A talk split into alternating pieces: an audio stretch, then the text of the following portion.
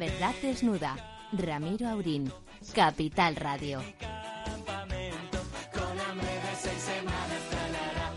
Muy buenas noches, amigas y amigos. Pues efectivamente, ahí esa canción tan española se la han aprendido de memoria los compañeros de los camaradas de la embajada rusa y ahí están, allí donde les dejen a lo suyo, en una versión creativa de la realidad, el gran Carlos Herrera, el don Carlos, un grande, les ha dado, en mi opinión, equivocadamente, todo dicho con minúsculas, eh, Pábulo, don Ramón me decía antes que también, que por qué no invitábamos a, a Yuri, a Yuri el embajador a que nos cuente sus mentiras particulares, pero tenemos experiencia. 28 días antes de la invasión negaban, perjuraban y, y rebujaban que nunca, jamás, ni ahora, ni nunca invadirían Ucrania. Por supuesto, los muertos en Bucha, eh, pues ah, son una broma y los han puesto los ucranianos, que no tienen otra cosa que hacer que ir trasladando muertos de un sitio para otro. Bueno, dicho eso, muy buenas noches, don Ramón. Muy buenas, noches, don Lorenzo. Muy buenas noches. Muy buenas noches. No, y además resulta admirable también cómo Chelinsky está ganando la batalla de medios. Eh, bueno, lo, que ha hecho en Occidente, ¿eh? en cada país. En, Rusia no se entera no, nadie. No, en Rusia no, pero es que en Rusia es predicar en tierra de, de, herejes. ¿Qué vas a predicar si, si todos unos mentirosos, además, como acaba usted de decir, y poner esas coplas españolas tan, tan sinceras cuando dicen que van a cantar mentiras, van a contar mentiras. Yo, yo sí partidario de traerle un día al, al camarada al camarada embajador Yuri para que se explaye aquí y nos cuente algunas mentiras y poder si no rebatirle, por lo menos llevarle la contraria. Pero ¿para qué? ¿Para qué le vamos a llevar la contraria? Si en los cualquier caso, son los muertos los que mire, le llevan lo la de contraria. Zelinsky, además, en cada sitio que va, Dice- explota un problema local. Sí, sí, Aquí sí. ha sido Guernica, el bombardeo de Guernica del año 37, que fue despiadado. Y, Sí, bombardearon una fábrica en y además denuncia a las empresas que siguen trabajando con Rusia.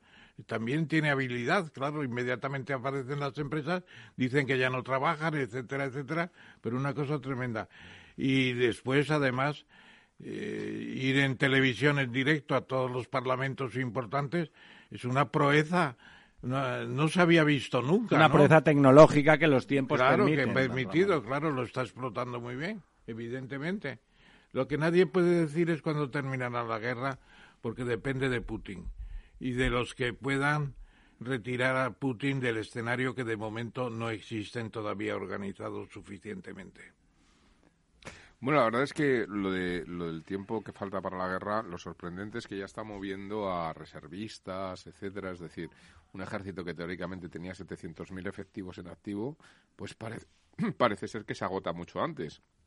Da la impresión que en realidad el ejército ruso eh, pues alguien se lo ha llevado por atrás, ¿no? Es decir, que probablemente incluso en las altas esferas del Kremlin mm, desconocían la realidad probablemente de su ejército, es decir, podían pensar que tenían más efectivos y más medios y al final han salido los que tenían, ¿no?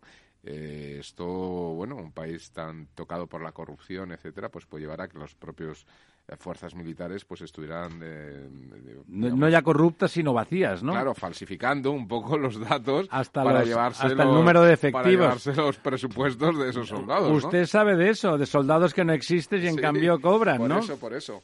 Eh, en fin, que es un tema que puede estar ocurriendo porque al final eh, parece muy raro que habiendo movilizado doscientos y pico mil soldados, doscientos poco mil, esté con reservistas, tenga que estar ya moviendo a gente de, de, digamos, de reemplazo, etcétera. Bueno, y etcétera. mercenarios de esos malvadísimos, ¿no? Sí, pero esos son unos pocos, quiero decir. Todas esas violaciones que parece de las que acusan al ejército ruso en su paso por las ciudades ucranianas. Don Ramón, ¿usted qué sabe más de eso? Cuando los rusos entraron por, por la frontera oriental en Alemania, les acusaron después de que habían violado a dos millones de alemanas, ¿no? Hicieron, es una tradición eso de hacer tierra quemada con la población civil. Bueno, fue la operación Bragatión, ¿no?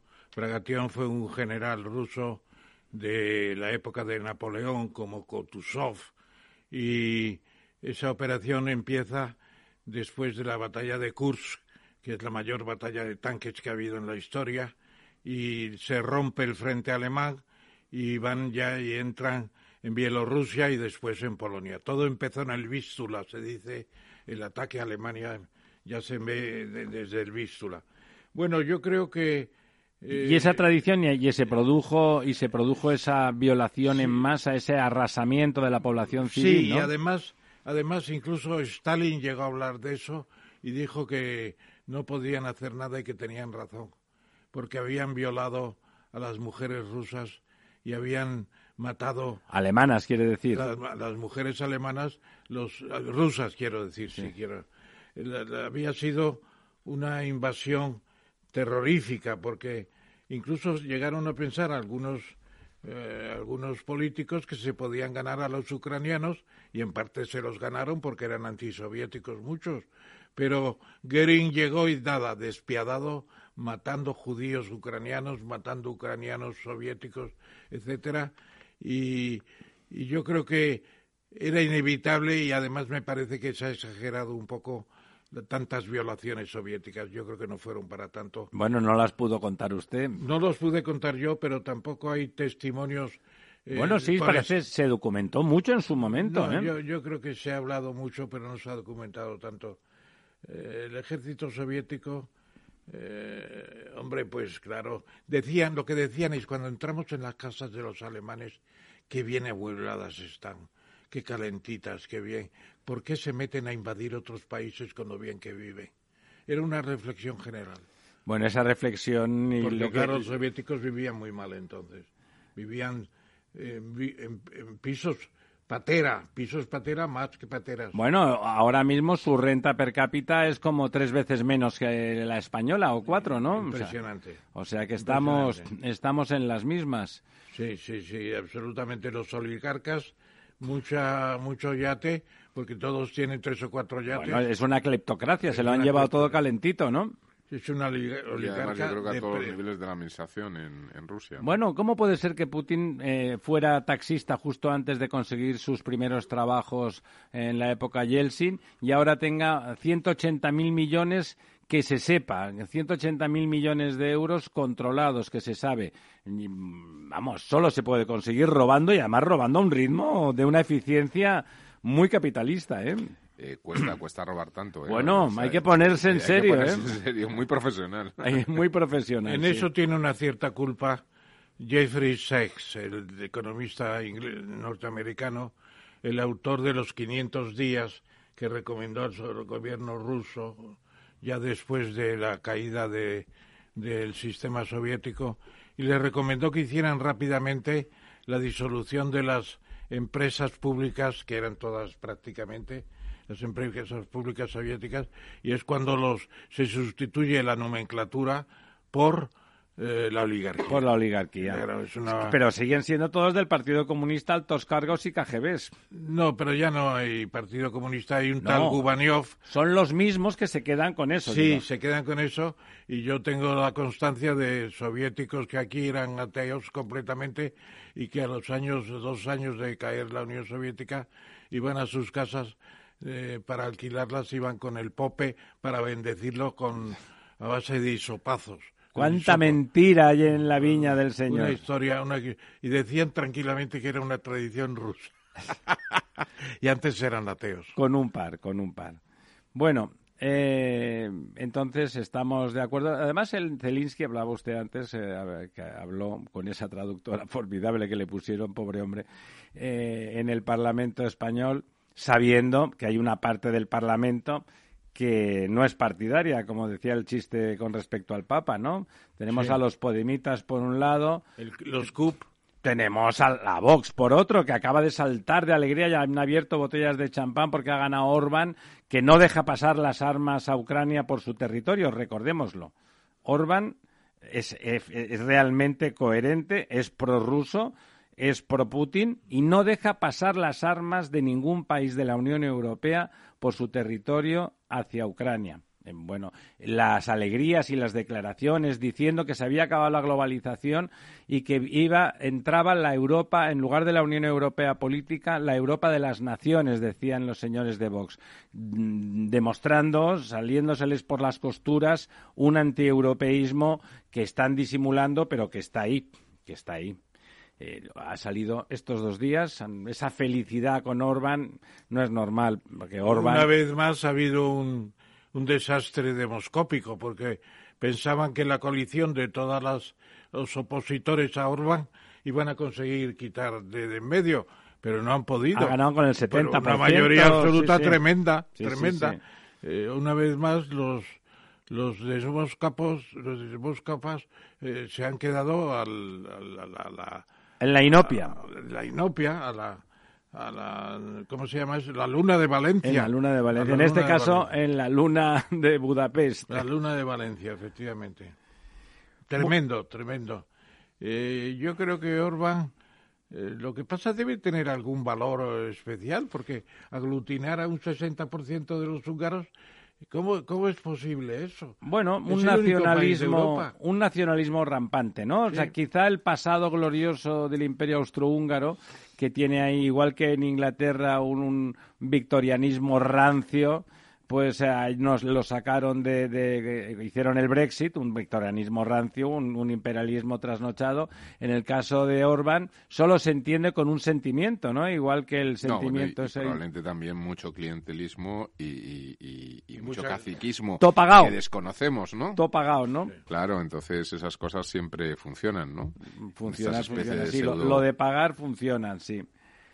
¿Usted sabe la historia esa que se ha puesto de moda hablar de ella y que yo reconozco que ignoraba de, del bombardeo de Cabra? El famoso bombardeo de Cabra.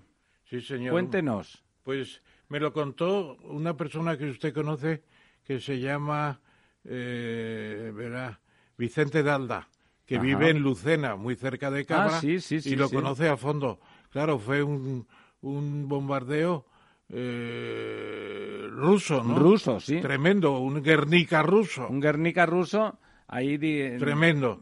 Sí, pues ha sido poco poco ideado. murieron 109 personas, en Guernica murieron 126. Eh, bueno, ahí en, además ahí parece que después con la gente corriendo, los bombardeos fue más indiscriminado, aunque la cantidad de muertos es similar. Eh, también dependía del tipo de avión. Yo creo que en Alemania Alemania empleó en, la Brigada Cóndor, ¿no? verdaderos bombarderos, los Henkel y los mientras que los rusos eran los chatos, eran unos aviones de, de combate muy buenos, muy buenos, pero no tan bombarderos como los Henkel y los Messerschmitt grandes. Los famosos Messerschmitt. Claro. Eh, pero yo creo que habría que hablar más de esa ocasión de los rusos también. Aquí vino todo el mundo a experimentar experimentar es la, es la expresión correcta, ¿verdad? Claro. A probar sus nuevas armas contra en la, en la que ya, ya se presumía posible guerra, gran guerra europea. Porque el que no lo quisiera presumir ya en los años 30 y muchos, la verdad es que eran ganas de cerrar los ojos, como el amigo Chamberlain, ¿no? Sí, exactamente. Bueno, y lo otro, cosas graciosas, por decir algo. El, el, el, señor Aragonés, el presidente de la Generalitat, reclama Sánchez mil millones de euros para, para, el déficit para paliar la crisis de, por la guerra. Reclama tener mil millones de déficit porque la guerra en Ucrania está haciendo mucho daño en Cataluña. Parece ser que de forma diferencial también. Hay un hecho diferencial también en la guerra de Ucrania en Cataluña. El hecho diferencial debía de ser que sus amigos rusos. ellos tenían amigos rusos, ¿no habíamos quedado en eso? Unos cuantos.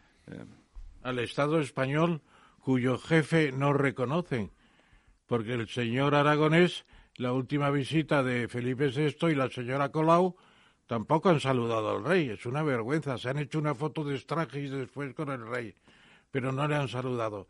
Es una vergüenza. Son, no, son impresentables, no ya es una vergüenza. A mí el rey me da igual, ¿qué quiere que le diga? Es un señor que está ahí, yo, yo apoyo la monarquía parlamentaria, me parece que es útil para el país y en cualquier caso mm, hacen su trabajo. Toda esa impostura, toda esa, esa falsedad es ridícula y es patética y pensar que eso es lo que nos está gobernando en algunos planos es como... Pero fíjese que en cambio hay un cansancio del independentismo los últimos sí, sí, los números sondeos son, son menores, 38% independentistas y 53% por la Unión, que no se veía hace tiempo una diferencia tan grande.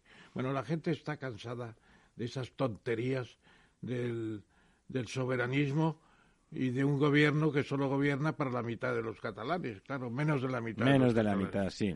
pero, pero consiguen que, que la consiguen que la otra mitad tenga miedo y estén calladitos y, tal. O sea, es como tremendo. Vas por las calles y, bueno, hay mucha gente yo voy a estar, se lo dije antes, se lo dije antes a usted, voy a estar el día 21 de abril en el, en el Palacio del, del Liceo, ¿eh? en la sociedad de la Fundación del Liceo, y voy a hablar de la crisis, naturalmente, y me referiré también a que hace un gobierno independentista en una guerra europea eh, y qué, qué, es lo que tienen que proponer para acabar con, con, esta guerra. ¿Y qué opinan de su amigo Putin? Naturalmente. Que les iba a enviar no sé cuántos soldados a luchar. Muy partidario del hombre de Waterloo. Del hombre de Waterloo, que no es precisamente Napoleón, que no es precisamente Napoleón. Oiga, usted que es bueno, ya sé que siempre dice que no es un viejo comunista, sino un viejo militante del PC. Del PC. El PC era estupendo cuando entramos nosotros. ¿Conoció usted o, sabe quién es Gonzalo Santoja? Santoja sí, es un literato. Que fue del partido. Sí, y además un, un gran estudioso de Clarín, y concretamente de la Regenta. Y le pues tuve de profesor en un curso de verano que monté yo en el Escorial sobre la regenta cuando escribí la segunda parte de la regenta, que es eh, la segunda vida de Anita Ozores, una novela mía que atacaron todos como un sacrilegio por hacer vivir nuevamente a la regenta. Sigue, la segunda vida. Es un erudito. Pues este erudito que después en el ochenta y tantos todavía era amigo de, de Batasuna y que era amigo de Telesforo Monzón, etcétera, resulta que ahora, eh, que ahora es de Vox. Ahora es un prohombre de Vox, con lo cual se va viendo el tipo de travestismo que se va alojando en ese partido, ¿no? O sea, sí, es una cosita de lo más peculiar, es un auténtico zoológico, si me lo permite. Sí, sí, además a mí me han dicho que en Vox han entrado otras personas que estuvieron en el PC y fueron concretamente Fernando Sánchez Aragó, y otros más. Y dice, solo faltas tú que te decidas a pagar el salto a Vox. Digo, no, no, yo no estoy para esas aventuras. Para esos saltos, a ver si me rompo la cadera, ¿no? bueno, bueno, bueno. Eh... Aunque yo creo que Vox se tiene que ir civilizando. A, mí me ha decepcionado ahora que han entrado en, Castilla-León y que les va a tocar, en lugar de, hacer proclamas, bueno, la única, la primera ley, el único compromiso firme que han exigido es que en agosto aprueben la ley de violencia intrafamiliar para contraponerla a la ley de violencia de género. ¿Qué quiere que le diga? O sea, me parece, con perdón, una gilipollez una auténtica chorrada. Con los problemas que tiene España en este momento, que, que, que, que, se centren en eso. Bueno, nos dice pues lo mismo que hacen los, los podemitas, ¿no? Esas leyes de la señora Montero con sus 20.000 millones y sus colecciones de chorradas, pues las mismas chorradas nos afloran en el sentido contrario desde, desde los amigos desde los amigos de, de Vox. Pero Orbán ha ganado por eso, ¿eh? Ha ganado por esas chorradas. Claro, claro. porque el tema del sexo lo han estudiado a fondo y están en contra de los colectivos LGTB, etcétera, etcétera. Yo no estoy en contra ni a favor. A mí me parece que con su culo cada uno haga lo que buenamente pueda, con tal de que no me hagan escuchar el ruido, el ruido rumoroso del amor de cada cual. ¿Qué quiere que le diga? Me parece anodino que me se pasen la vida algunos hablando de, cómo van a tener relaciones sexuales. se centran sobre todo en la infancia y lo que pretende eh, es que no haya una contaminación con, bajo la forma de, de educación sexual, un proselitismo de la de la, del homosexualismo. Es lo que pretenden ellos, según dicen. Ellos con, ellos con no hacerlo, si gobiernan, con no hacerlo, ya está. O sea, aquí tenemos el problema de que gobiernan unos que, que nos quieren poner eso como si fuese la norma. Pero eh, si gobierna un partido normal y normal la llamada es cualquiera prácticamente. La llamada autodeterminación sexual un levantarse chico, al mediodía ser chique y por la noche, eh, según y cómo, ser chica. ¿Sabe usted que acaba de decir Johnson, el premier británico, que las mujeres trans no pueden participar como mujeres en los, en los deportes. Me parece de cajón. Es, es injusto para las mujeres. Cualquier atleta mediocre, a más no poder, anodino desde el punto de vista masculino, gana el récord de, multitud de deportes femeninos. Es que es una absoluta ignominia. Pero es injusto, es una cuestión de, competitividad, ¿no? O sea, no, no es justo que una mujer que nace mujer, con todas las condiciones físicas que ello implica, se entrene, consiga y luego venga un señor, se cambie de sexo y evidentemente arrase siendo una auténtica medianía deportiva desde su óptica, ¿no? O sea, eso era una de las cosas que tenían que haber hecho desde buen principio. De hecho, las auténticas feministas, hemos tenido aquí a más de una, bueno, reniegan absolutamente de toda esa política care que dicen, ¿no? Que, que consiste en mezclar churras con merinas. Oiga, insisto, haga usted en la cama o lo que usted quiera, además me parece estupendo, ¿no? y si quiere escríbalo, a lo mejor hasta lo leo, pero no, no, no me, no, me dé la tabarra con, con, su vida sexual. Yo, la mía no se la pienso contar, desde luego. Y a lo mejor es más divertida que la suya y también más ¿Se acuerda usted del título del libro que permitía el franquismo de, sobre la vida sexual? Pues se titulaba ¿no? Vida sexual sana, sana. ¿Cómo se llamaba aquel el médico? Doctor es, no, el doctor no sé cuántos, sí, no me acuerdo, pero era Vida sexual sana, sí, sí. Y luego la historia aquella de cuando apareció un, un, un, parto entero de después de un embarazo, lógicamente, en la película Helga se llamaba. También una película que decían que avanzado está el régimen, ¿no? Era una cosa elemental, ¿no? Eh, absolutamente. Sí, lo que está siendo un parto. Elemental. Lo que está siendo un parto. Está usted muy callado, don Lorenzo. Bueno, estoy con una cierta preocupación de lo que podríamos llamar eh, el, tsunami que viene después del terremoto eh, del fondo del mar, ¿no? Y me estoy refiriendo a lo que habíamos comentado antes de la guerra de Ucrania y tiene que ver más con la crisis económica que se nos echa encima. Bueno, brutal va a ser, ¿no? es, es como un tsunami, o sea, en realidad se, ha producido un terremoto fuerte en el fondo del mar. Y ahora viene, ¿no? Y está viniendo. Y claro, y, empezamos a ver cómo, cómo las aguas empiezan como a, retirarse. A, retirarse de la costa, ¿no? Y diciendo, uy, mira, qué cosa más curiosa, ¿no?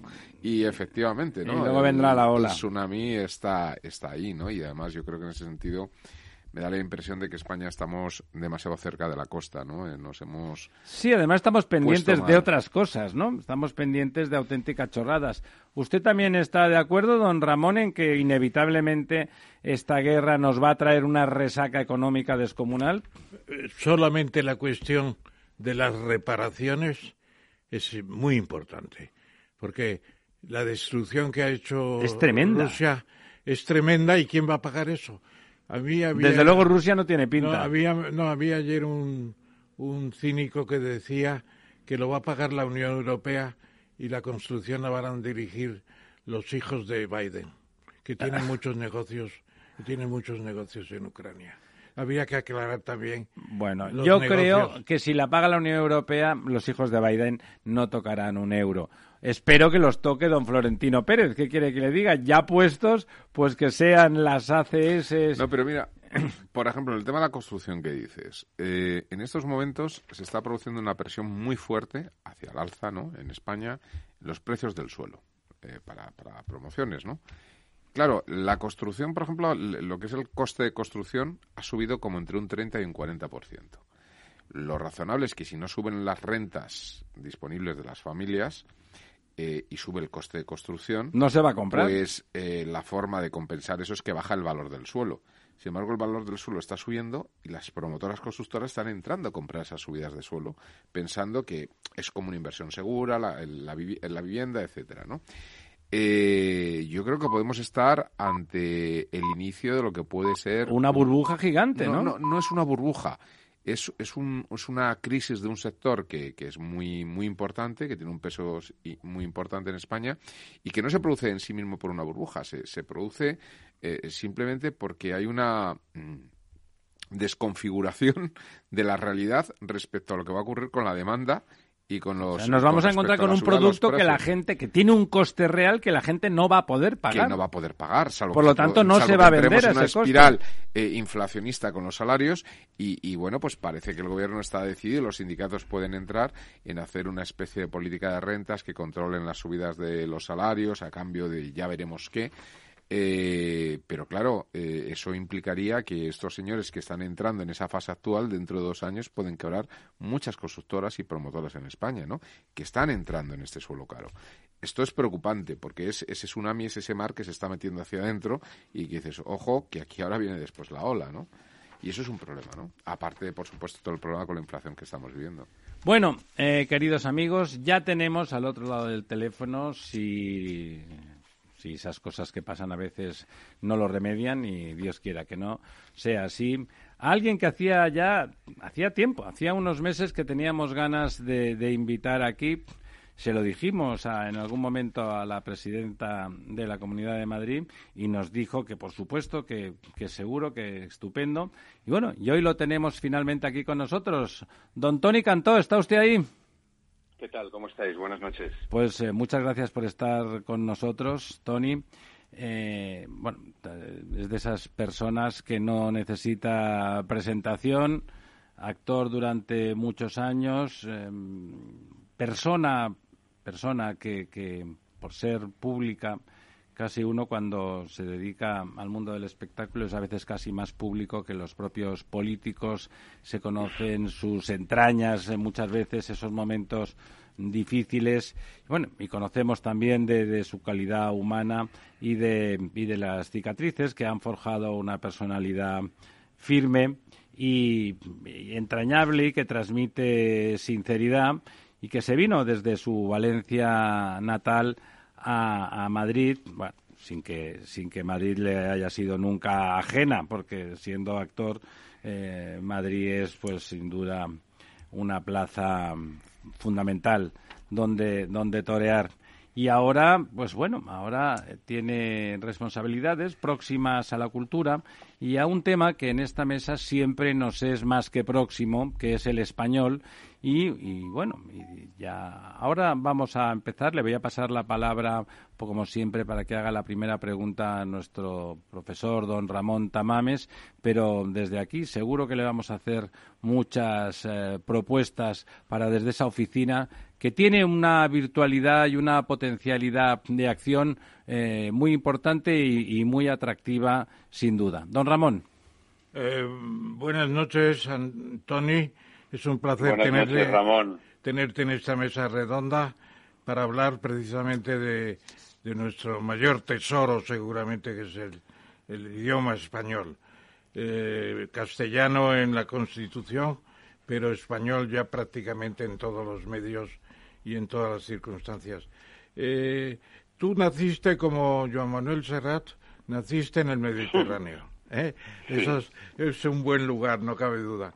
Y has tenido una actividad como, como artista que a mí me ha siempre parecido extraordinaria por lo variada.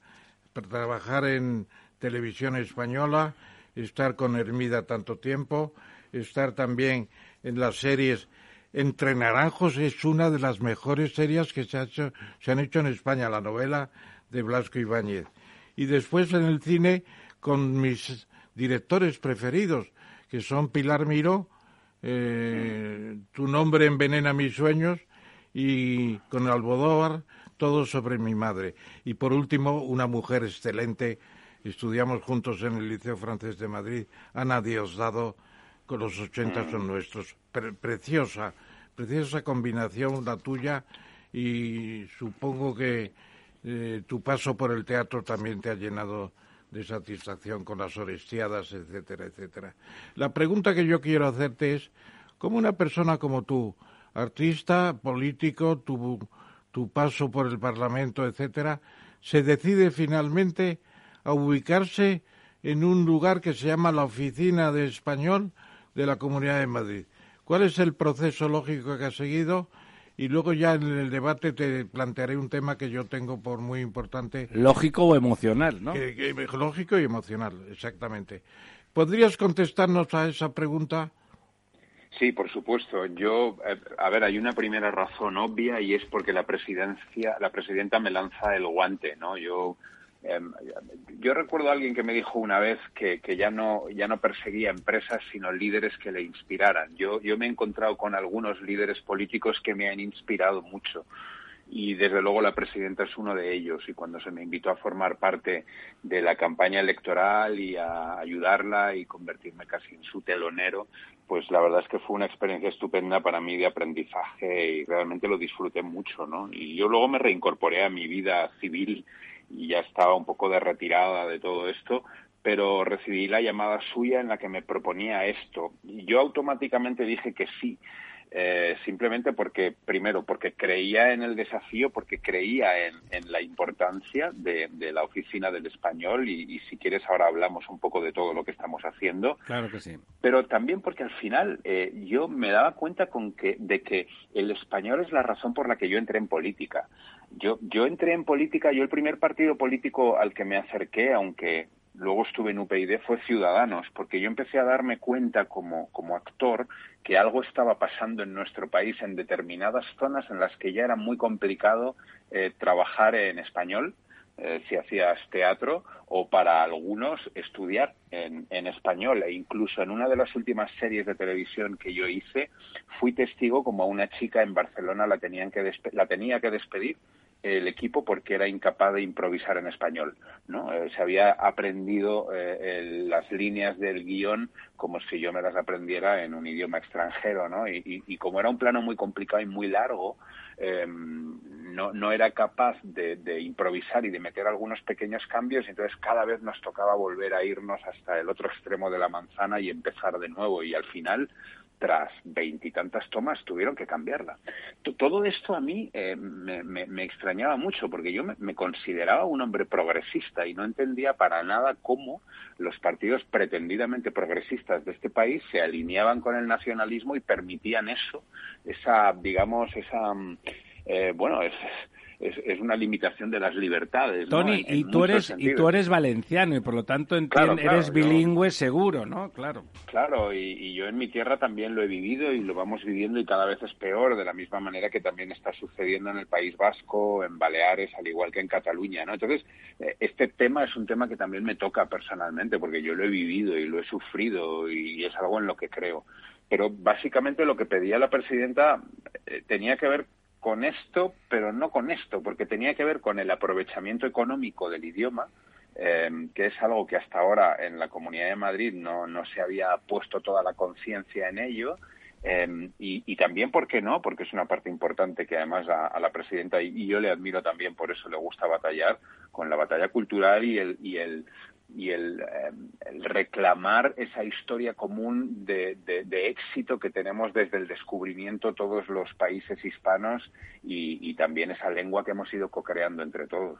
Eso que has dicho que, te, que es el encargo, me parece, me parece em, importantísimo. Alguno diría haciéndome la broma, que como soy catalán, el hecho de sacarle provecho al idioma me parece doblemente interesante. Pero en realidad las cosas que generan valor económico son más resilientes, son más capaces hmm. de, desarrollarse. Y sí, lo que pasa es que, de alguna manera, eh, aquí se ha decidido en la Comunidad de Madrid eh, aprovechar económicamente, desde luego, libertad total, ¿no? Porque ese es el eje de la campaña y de la política de Ayuso, pero aprovechar además las oportunidades económicas, pero estamos viendo, antes hablaba eh, mi admirado señor Tamames de, de, la cultura, del teatro, etcétera, hay otras comunidades autónomas que no solamente limitan las libertades de hablar, de expresarse, de estudiar o de trabajar en español, sino que además por eso terminan empobreciendo a los ciudadanos. El lugar al que todos los artistas mirábamos antes eh, sobre todo en artes escénicas, era Barcelona. Eso ya no es así. pero ya no solamente para... Eso es Madrid ahora, el centro. Pero eso no solo sucede con las artes escénicas, donde ahora para dirigir un teatro público has de tener no solo ocho apellidos catalanes, sino además ser indepe. Aquí no, aquí en Madrid vienen los mejores y ya está. Sino que también se ha empobrecido Barcelona en muchos otros aspectos. Eh, al final yo creo que los ciudadanos tenemos que tener cada vez más claro que el sentido de nuestro voto tiene unas eh, consecuencias muy serias, ¿no? Y yo creo que los catalanes están sufriendo las consecuencias de tener una alcaldesa como Colau, que, yo creo que es un absoluto error. Tremenda, tremenda. Y un, horror eh, lo que ha convertido una ciudad como era Barcelona y desde luego Cataluña eh, en, eso, en eso, la locura, ¿no? En eso precisamente, Tony, yo que soy bastante mayor que tú, conocías a Barcelona. Efectivamente. Conocías a Barcelona a fondo. Claro. Era la Barcelona de Seis Barral, de Carlos Barral, que era un personaje único. Tiene unas memorias impresionantes. De José María Castellet, que era un estudioso del catalán y del español. Hmm. Y luego de Gabo, de Gabriel García Márquez y de Vargas Llosa. Es que es un, es un conjunto extraordinario que no, no ha vuelto a producirse ni siquiera en Madrid un conglomerado como ese. Fantástico. Y, y la, la, ¿cómo se llamaba? La Balcells, la, señora Balcells. La gran agente literaria. Fantástico. Don Lorenzo.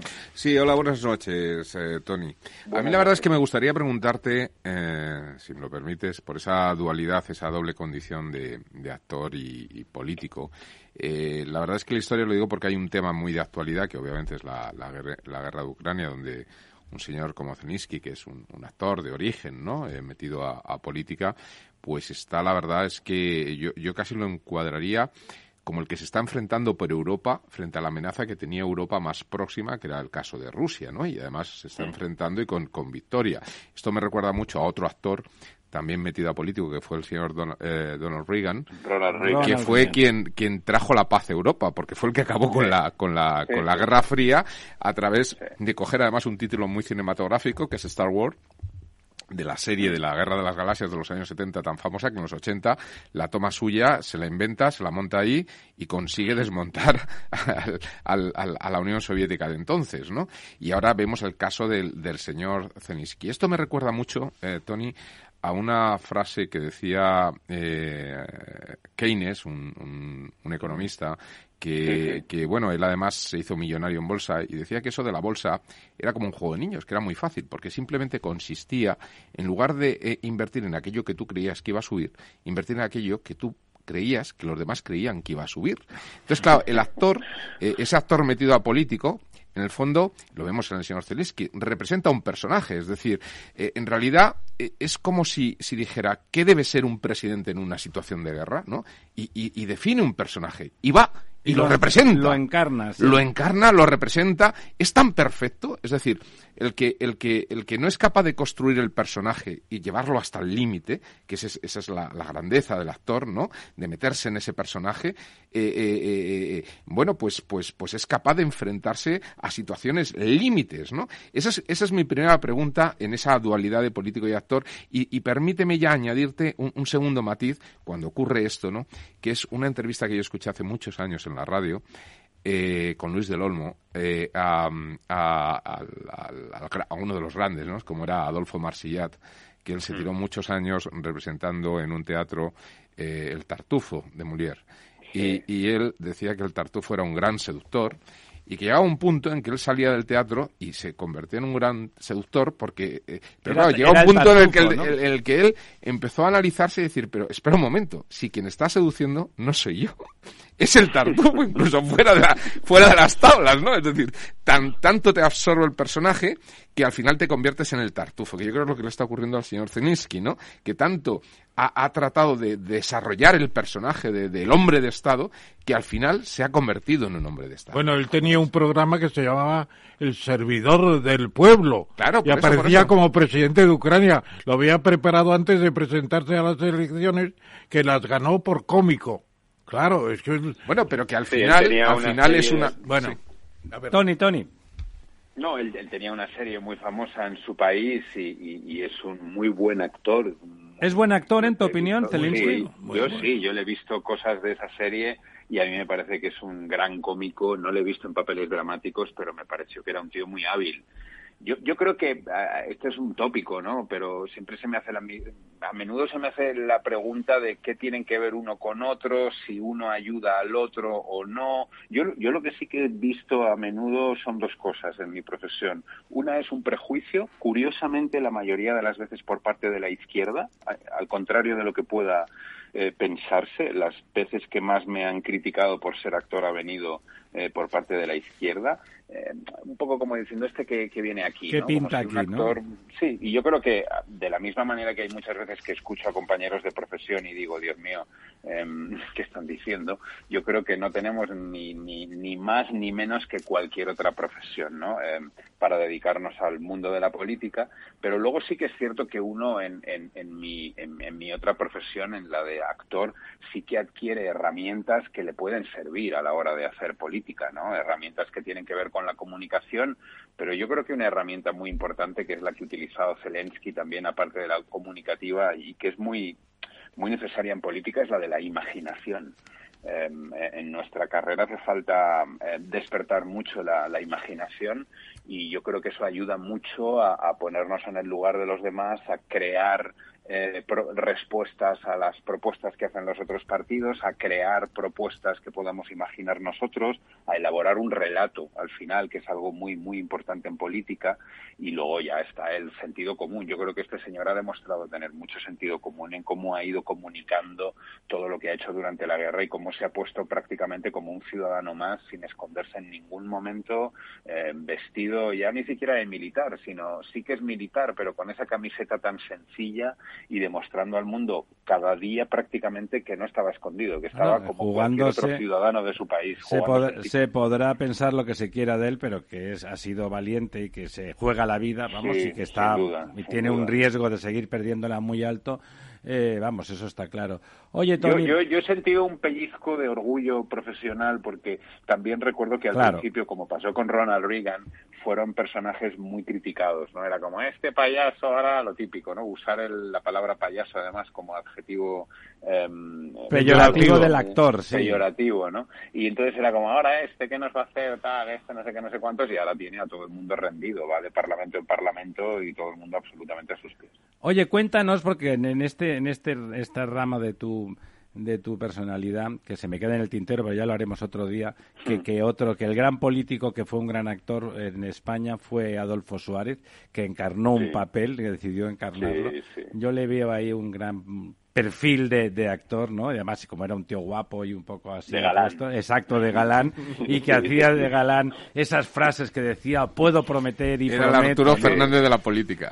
Oye, pero cuéntanos qué es lo que tienes entre manos en la oficina, cómo has empezado la andadura y cómo, cuáles son los proyectos más importantes en los que ahora te estás jugando los cuartos.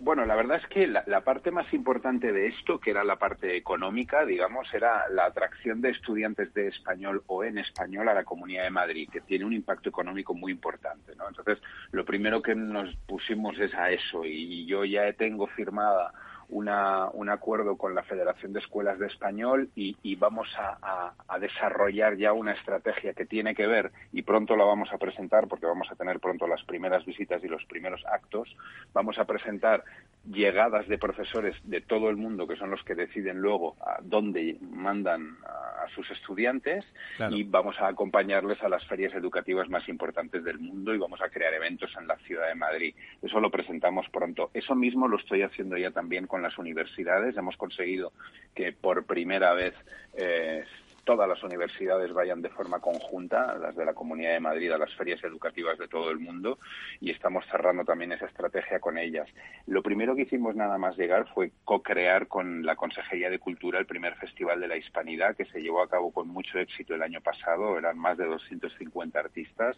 Hubo en total, porque hubo mucho espectáculo de calle, más de 100.000 espectadores y estamos ya cerrando la programación del, de octubre de este año. Del 12 de octubre, 12 de octubre. Sí, alrededor alrededor. La idea era que no solo desfile, que nos encanta, ¿eh? a mí me encanta, que desfilen las fuerzas, fuerzas Armadas, pero queríamos que desfilara también esa cultura eh, y esa lengua que tenemos todos en Oye, ¿y esos 250 artistas en qué ámbitos eran? ¿Ámbitos escénicos fundamentalmente? Hubo de todo. Hubo, hubo teatro, hubo música, hubo mucha calle, eh, hubo charlas, hubo exposiciones, hubo absolutamente de todo y este año se repetirá.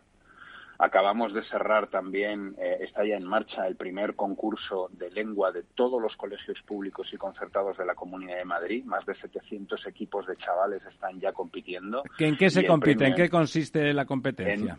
es una gincana en la que ellos compiten en cosas que pueden tener que ver con una redacción, con pruebas gramaticales, con todo tipo de cosas que tengan que ver con la lengua. Queríamos aprovechar el centenario de la muerte de, de Nebrija eh, y también quise aprovechar ahí el centenario de la Vuelta al Mundo y conseguí un socio de lujo que es la Armada eh, que ha regalado a los chavales que ganen ni más ni menos que un viaje de cuatro días desde Galicia a Cádiz en el Juan Sebastián Elcano. Qué bonito. Em, eh, la RAE también colabora. Em, estamos la semana pasada presentamos con la presidenta un proyecto del que me siento muy orgulloso, que es el Sueño de Madrid, en el que hacíamos un homenaje a diez historias de éxito, no, no necesariamente económico, de hispanos que viven ya en la Comunidad de Madrid pretendíamos reivindicar, por un lado, todo lo que aporta la inmigración hispana a nuestra comunidad, pero también todo lo que todo lo que es Madrid. Yo, yo vine de fuera y Madrid me ha acogido desde el primer día como si yo fuera de aquí, ¿no? Y, y, eso, eso, eso, es así, eso es así en Madrid, sí señor. Yo también soy de fuera. Em, eh, este hoy tenía una reunión para cerrar los, los últimos encuentros que vamos a hacer ya. Llevamos tres de ciencia en español. Eh, con la Ramón Areces y la Rafael del Pino, más de 5.000 científicos conectados y figuras de primera línea haciendo unas charlas que son absolutamente maravillosas con gente de primerísimo nivel. El último ha sido Cirac, que es una persona, hablando de computación cuántica, que suena como premio Nobel en las quinielas, ¿no? Es decir, tenemos gente muy buena haciendo ciencia alrededor de, las mejores universidades y los mejores lugares del mundo. Estamos haciendo también un trabajo que a mí me parece importante que tiene que ver con, la lengua como herramienta al igual que lo es la educación, ascensor social, ¿no? ayudando a los inmigrantes que deben aprender español, ahora también con los ucranianos que están llegando, ayudando a, toda esa gente que a veces, incluso para adquirir nuestra nacionalidad, necesita eh, pasar un examen con, con nuestra lengua, ¿no? Y luego estamos haciendo, esto son cosas más grandes, ¿no? Pero luego estamos haciendo también muchas pequeñas cosas, pequeñas reuniones, pequeños encuentros y ayudas con todos aquellos que estén en lo mismo, ¿no? Con, con intentar reivindicar una historia, una, una historia común de éxito, una lengua que hemos ido co-creando entre todos y sobre todo aprovechar todas las oportunidades económicas que nos brinda, que son muchas. Yo he firmado convenios ya con UDIMA, la Universidad a Distancia, con la Complutense, em, he firmado un convenio con Fedele también, he firmado otro con el Cervantes, Em, y estoy preparando dos convenios más. O sea que la verdad es que yo estoy muy satisfecho y aprendiendo, ¿eh? porque no tiene nada que ver estar en la oposición y decir hágase a ponerte en la administración a trabajar cada proyecto. Sí, tienes una ventaja que es que realmente tu anterior oficio consistía en ejercer la palabra, ¿no? Eso, y eso, quieras que no, seguro que eres sincero cuando hablas del español con pasión. Claro. Bueno, yo, te quería preguntar. Y tengo, la suerte de trabajar en un gobierno que se lo cree mucho también. y la verdad es que la presidenta siempre está reivindicando eh, esa herramienta y siempre reivindicando la libertad para poder utilizarla. Vamos a ver, eh, Tony, yo quería preguntarte, el día 12 de octubre, o precisamente por razones de, de mayor énfasis, eh, quizá el 11, eh, llegará a ser esa fiesta de la hispanidad con el gran desfile comparable al Columbus Day de los italianos en Nueva York que se llevaron todo el personal hispanohablante, italianos, etcétera, etcétera, hasta que finalmente han decidido los eh, indigenistas que Colón era un esclavista, era, un, canalla, era un canalla, un canalla y que el Columbus Day está degradándose, etcétera. Tendremos en Madrid una especie no de relevo, porque no tenemos que aprender nada de esa gente, pero una especie de gran fiesta de la hispanidad, por encima incluso de la Noche de Reyes. Esa es la idea, eso es en lo que empezamos a trabajar a toda pastilla el año pasado y en lo que estamos ya preparando para este año. Yo creo que además estamos en un momento muy especial. Hubo Hubo gente que lo hizo antes, pero yo creo que aquí hubo un hito muy importante y yo siempre que puedo la reivindico, que fue el libro que sacó hace ya unos años Elvira Roca Barea, hablando de la leyenda negra, ¿no? y este año hemos tenido otro hito muy importante que es el documental de José Luis López Linares. Y yo creo que hay, y eso está sucediendo a ambos lados del océano, em, un, un número cada vez más grande de gente que quiere reivindicar una historia de, ya te digo, de éxito y de liberación. Realmente yo creo mucho en, en algunas personas que están diciendo que lo que hicimos allí eh, no tuvo que ver con una conquista, sino más bien con una liberación. Y a medida que uno va leyendo la historia de cómo sucedió aquello, te das cuenta de que al final lo que hicimos fue capitanear o liderar una revuelta indígena contra el poder que estaba allí establecido. Bueno, esa es la tesis, perdona. Unos cuantos cientos de españoles españoles no hubieran podido acabar con. Perdóname un momento. Un momento que es la tesis de Marcelo Puyo en Madre Patria que tú habrás leído. claro, lo vamos a tener a Marcelo Puyo y a otros muchos, incluso a López Linares que has mencionado la película que es portentosa. Tengo el honor de haber participado en ella. Y vamos a tener en, en Veracruz, en el, coincidiendo con el 12 de octubre del año presente, una, una especie de congreso hispano-mexicano formidable eh, sobre estos temas. Yo creo que la oficina del español debería estar presente así. Y ya la pregunta que te hago concretamente es, ¿qué tal tus relaciones con la, con la Real Academia Española? Muy bien, muy bien. Ya, mira, yo ahora mismo está colaborando conmigo en dos proyectos eh, mañana tengo, tenía una nueva reunión con ellos para hablar de un tercero y la verdad es que la relación es estupenda. Yo creo que al principio en la creación de la oficina se intentó llevar por algunos partidos que no creen mucho en esto y que además cuando ven el tridente español, Ayuso y yo humildemente mucho más abajo, Tony Cantó, pues es como si agitaras una ristra de ajos frente a un vampiro, ¿no? Y intentaron meter un poquito de confusión con lo de que la oficina entraba en, en colisión con, con la RAE con el Instituto Cervantes. No nos dedicamos a nada eh, que tenga que ver con lo que hacen ellos y por otro lado debo decir que no he tenido más que, ventajas y que buenas palabras y que buenísima voluntad por parte de Luis García Montero y por parte de las personas de la RAE con las que eh, me he reunido ya en tres ocasiones para que colaboremos. Yo creo que cuando entras en lo que es el, el ecosistema de todo lo que tiene que ver con el español, lo que encuentras fuera de la batalla política es todo ganas de colaborar, de aprovechar oportunidades y de, y de, y de bueno, de trabajar juntos. Eh, no, no, no tiene nada que ver con lo que ha sido la batalla política que hubo, hay que reconocerlo, cuando se creó la oficina y se anunció mi nombramiento. Don Lorenzo. Eh, eh, si me lo permites, Tony, voy, voy a cambiar de tercio y, voy a entrar a, suertes, ¿no? Eh, Ciudadanos ha muerto. Es un partido que, que, bueno, que está, que está muerto.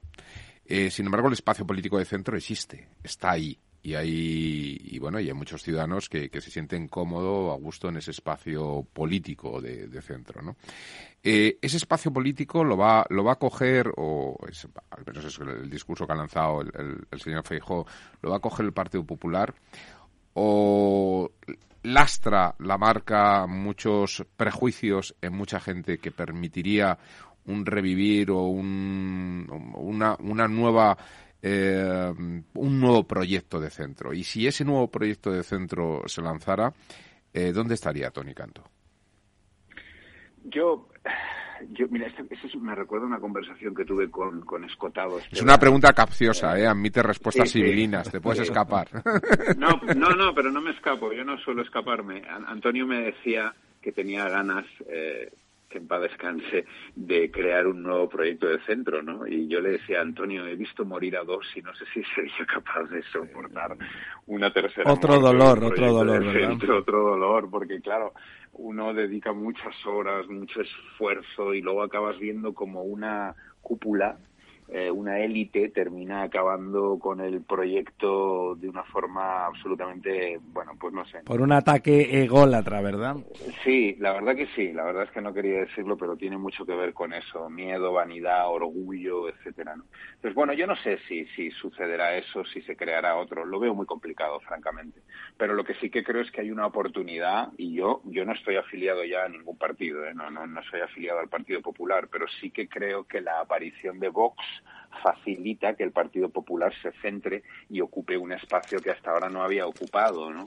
Pero bueno, esto no es solamente una cuestión de, de, espacios, sino también de políticas, y eso es en lo que tenemos que ver poco a poco cómo se va desarrollando. A mí, en ese sentido, yo me siento muy cómodo trabajando con la presidenta y por eso me ofrecí a colaborar con ella. Yo, yo creo que lo que está llevando a cabo ella es una política absolutamente liberal con la que yo me siento muy identificado y además valiente porque yo creo que ella tiene la virtud de ser valiente y colocar a un equipo detrás, en el que no me incluyo, ¿eh? muy, muy bueno. Eh, hablo de cuando yo ni siquiera estaba en la oficina del español y, por lo tanto poder reivindicar ahora una gestión, pero luego la valentía de haber llevado a cabo eh, actos durante la pandemia en los que nadie creía y que ella fue liderando y, y le fueron copiando una y otra vez, no solo Pedro Sánchez, sino desde otras comunidades autónomas. Esto parece fácil, pero cuando estás en medio de, de todo lo que estábamos, eh, te juegas mucho y no es tan no es tan fácil. Entonces yo reivindico su valentía, su acierto, su buena gestión,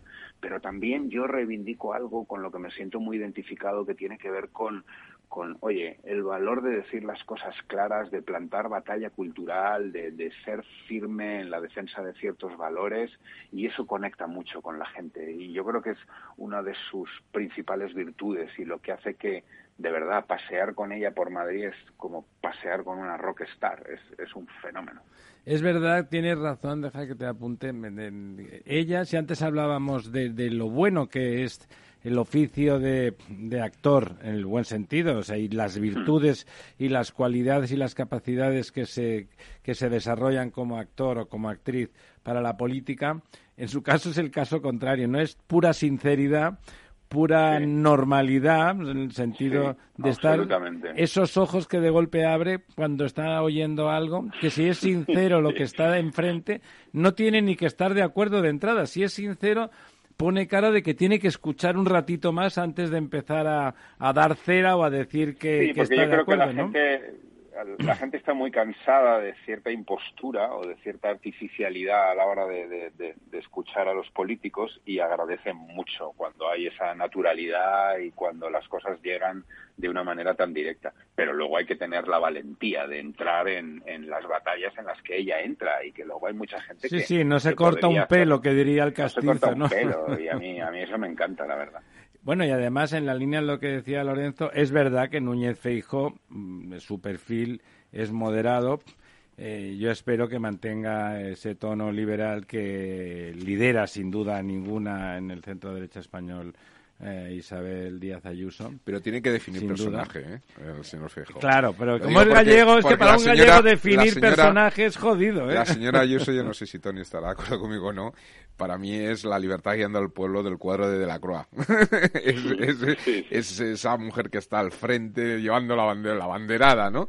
Y al señor Feijóo, pues yo creo que le falta para, para el, eh, digamos, el discurso nacional o el, más que el discurso, el, el, campo nacional, ¿no? Eh, le, falta definir un poco todavía el personaje. Yo no sé si en eso a lo mejor le puede Seguramente me decía alguien que había estado próximo en cargos de comunicación y gestión al poder, alguien competente y de fiar, que, que en Galicia no se podía, no se puede hacer política como en Madrid, ¿no? Seguramente en Madrid esas virtudes que tiene Ayuso son como son necesarias, son más fáciles de desarrollar, por decirlo de alguna manera, ¿no? Yo creo que en cualquier caso lo que hemos de dejarle es el tiempo para que presente su proyecto y veamos qué quiere y cómo lo va a hacer, porque es que también lo que creo que es brutal en política es que cada vez... Sí, se le juzga antes de abrir la boca. A mí en la oficina del español al segundo día ya nos estaban diciendo unas barbaridades que yo pensaba, caramba, dadme, no digo ya los 100 que se solían dar antes, pero dadme un mes, dadme dos o tres semanas para que pueda empezar a trabajar, ¿no? Porque es que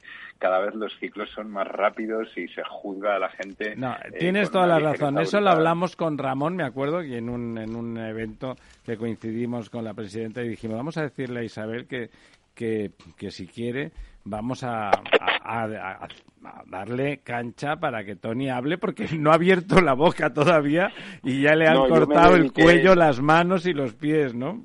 Sí, yo, yo, yo la verdad es que me dediqué a callarme y a trabajar y es en lo que he estado. Y sí que es cierto que hubo... No es mala política esa, eh, Tony, no es mala política. Bueno, no sé, yo... Trabajar y callar es bueno. un poquito desesperado, pero ahora que voy presentando un par de proyectos al mes, la verdad es que estoy más contento y más tranquilo. Al final, para mí, eh, quien, quien es más duro a la hora de de juzgarme muchas veces soy yo mismo y para mí lo fundamental es meterme en la cama al final de cada jornada y si es posible la mayor parte de los días estar satisfecho con lo que he hecho, ¿no? Y, poco a poco lo voy consiguiendo, la verdad. Sí, y querría preguntarte, Tony, muy en concreto, porque yo una vez que estuve en Antigua, Guatemala, no sé si la conoces, seguro que sí. Bueno, pues me admiró cómo los guatemaltecos se han convertido en unos enseñantes del español formidables. La ciudad entera está dedicada a enseñar el español a los norteamericanos que llegan desde los Estados Unidos, sobre todo. Formidable. Esa relación que tienes con la, asociación de, asociaciones de escuela de español, FEDELE se llama, ¿no? Sí. Y 18.000 estudiantes que hay. Eh, las posibilidades de crecimiento son formidables si lo asociáis también, por ejemplo, a la idea de que haya un momento en que eh, se estudie el español y se estudie también una profesión y se queden a vivir en España muchos, eh, prepararles precisamente para su vida en España, ¿no es así? Exacto, esa es la idea, Ramón. Eh, hasta ahora, ya te digo, no había habido una estrategia concebida, definida, estudiada y puesta en marcha. Fedele está muy contenta porque es la primera vez que recibe una ayuda de la Administración para atraer eh, esos profesores de los que he hablado antes, que al final lo que vamos a hacer es que pasen un fin de semana con nosotros. Van a venir ahora en abril, ¿no? Y pasarán un fin de semana con nosotros. Vienen de 15 nacionalidades distintas y lo que pretendemos ni más ni menos es que se den cuenta de lo que es Madrid. Madrid tiene unas posibilidades para acoger a la gente brutales, una seguridad, una sanidad, eh, unas posibilidades de cultura, de ocio, etcétera, que son absolutamente increíbles, ¿no? Y estamos muy convencidos de que en cuanto conozcan la ciudad no tendrán duda alguna de que es el mejor lugar posible para traerlos. Incluso la idea es luego lo que tú dices, es que es que terminen esas clases, aprendan la lengua y luego puedan estar en nuestras universidades o puedan hacer un posgrado o simplemente se conviertan, porque este es otro valor importante, en unos embajadores de lo que es la Comunidad de Madrid de por vida, contando lo que pudieron vivir aquí. Hay lugares en el Reino Unido o, en un lugar que a mí me sorprendió mucho la, potencia que tiene la enseñanza del idioma, como la isla de Malta, que han creado una, una auténtica industria alrededor de la enseñanza del idioma, ¿no? Y, bueno, nosotros queremos eh, mejorar eh, lo que se estaba haciendo en la Comunidad de Madrid. Hay otras comunidades autónomas que estaban haciendo un gran trabajo. Eh, Salamanca, por ejemplo, siempre ha estado haciendo un buen trabajo enorme y era líder en España en todo esto, ¿no? Bueno, pues nosotros queríamos también aprender de lo que ellos han hecho eh, e intentar mejorar lo que se ha hecho hasta ahora en Madrid. Incluso en esa federación de escuelas de enseñanza del español, FEDELE, supongo que habrá bastantes de, de Barcelona, por ejemplo. Porque en Barcelona se estudiaba mucho el español también. Sí, bueno, ha, ido perdiendo peso Barcelona. Claro, imagínate, si tú, si tú quieres enviar tu hijo a un lugar como Barcelona y ves las noticias de lo que está pasando allí o ves que en ciertas universidades, en la mayoría de las universidades catalanas, te montan un cirio solamente porque el profesor se expresa en español, pues hombre, digamos que no ayuda mucho. No, pero hay que poner escuelas allí también. No parecen partidarios. Y, ¿no? parece que estén ayudando mucho, pero bueno, oye, al final cada uno tiene que velar por la comunidad autónoma donde está, donde trabaja. Ellos han decidido llevar a cabo esa estrategia. Nosotros lo que queremos es usar, como he dicho, toda la potencialidad económica que tiene nuestra lengua con FEDELES para las escuelas y luego también con todas nuestras universidades. Tenemos tenemos la zona universitaria en español más grande del mundo. Eh, con una potencia y con unas universidades que cada vez están mejor em, posicionadas a nivel mundial, ¿no? Y yo creo que esa es otra de las cosas en las que la presidenta está muy, muy, muy detrás, muy interesada en que sigamos avanzando, en, trabajar para que eso siga mejorando. Y, y Tony, en esta línea, eh, bueno, yo que creo, yo que me he tirado muchos años viajando muchísimo por, por, toda, por toda la América, por toda Iberoamérica, en ocasiones hasta más de 16 saltos al año, es decir, viajando de verdad. Eh, Madrid para mí ya se ha convertido con mucho, con mucho en la capital de Iberoamérica y ha sustituido a ciudades como Miami, efectivamente. Pero eso ocurre en, en, un estrato social eh, alto o medio alto. hay que poder llegar a los otros estratos sociales, no solamente ahí, sino en otros sitios. ¿no? A mí hay un ejemplo en el tema de la enseñanza del idioma que me parece paradigmático, que es el caso en el inglés, de dos ciudades, Cambridge y Oxford, que han conseguido mm. meterse en todos los hogares, ¿no? Es decir, cualquier libro de enseñanza, es decir, un sello editorial.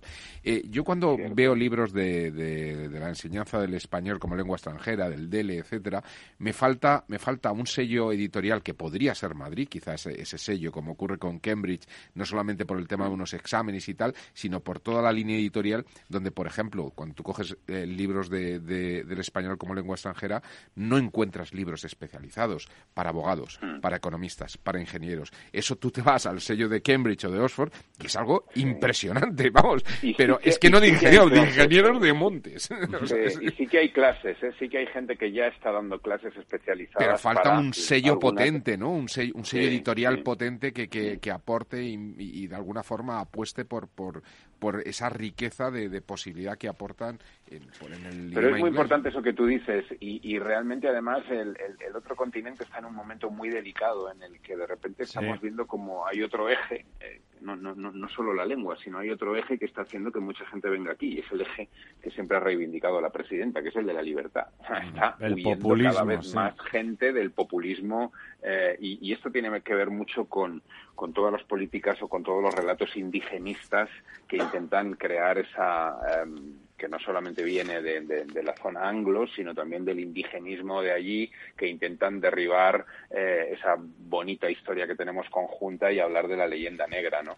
Pero realmente estamos en un momento muy delicado en el que parecía, hace unos años parecía que algunos países, fíjate Chile, que estaban siendo un auténtico milagro en la zona y de repente empiezan a ponerse con unos experimentos y hacer unas cosas que, eh, pues eso, la gente termina viniendo aquí también porque, porque huye de una dictadura ¿no? Y porque huye de un desastre económico, no hay, no hay más que ver lo que ha pasado en Venezuela. Yo, yo lo decía el otro día, eh, el, el, número de hispanos en la Comunidad de Madrid es, es la mitad de todos los inmigrantes que tenemos en nuestra comunidad. Es, es importantísimo, ¿no? La comunidad venezolana, por ejemplo, ha venido en, en masa, han venido en masa, muchísimos de ellos, ¿no? Tú vas por la calle de Madrid, es muy habitual escuchar un acento venezolano. Yo lo conozco bien porque he estado allí muchas veces, porque tengo uno de mis mejores amigos viviendo allí y yo fui testigo de, de, la degradación, de la rápida degradación de un país, ¿no? A veces damos por sentado aquí, afortunadamente tenemos a Europa, em, la Unión Europea y otras cosas que, que, que, que dificultan mucho que podamos vivir una historia como aquella, pero hay que darse cuenta de que no podemos dar por hecho ni la democracia ni, nada, nada, no absolutamente nada, porque llegan estos y en dos legislaturas te destrozan el país. Ahí está Ucrania. Tony, ha sido, oye, un placer. Esperamos tenerte pronto. Vamos a ir seguir comentando todos esos proyectos que tienes que me parecen interesantísimos y además me parece que igual que, que la presidenta de esta comunidad tienes las orejas muy, ah, muy abiertas y da gusto hablar contigo. Don Ramón quiere decir algo. Sí, Tony, supongo que nos veremos el día 19 en la RAE cuando Santiago Muñoz Machado presenta su gran biografía como sobre Cervantes, ¿no? Sí, sí, me encantará estar porque no, no, no, no me gustaría perdérmelo, es muy importante. Estos días he estado leyendo mucho en las entrevistas cómo él ha presentado el libro y cómo hablaba del personaje y realmente me ha puesto los dientes muy largos. Eso es el español, Cervantes. Sí, exacto, sí. Bueno. Tony, un abrazo, muchísimas gracias. Gracias a todos. Un placer. La verdad desnuda, con Ramiro Aurín. Esto te estás perdiendo si no escuchas a Rocío Arbiza en Mercado Abierto. Carlos Doblado, analista de Black Bear Broker. El gran problema que tienen los activos líquidos es que juegan contra nuestras emociones. Cotizan todos los días, nos ponen muy nerviosos. Una variación de 20 y 30% en el precio de los activos no significa que esos activos hayan cambiado en calidad, es decir, pueden caer mucho y, y, y la vida sigue igual. Y eso hace poco confortable el, la renta variable cotizada en, en trayectorias eh, de mercados bajistas. Mercado Abierto con Rocío Arbiza.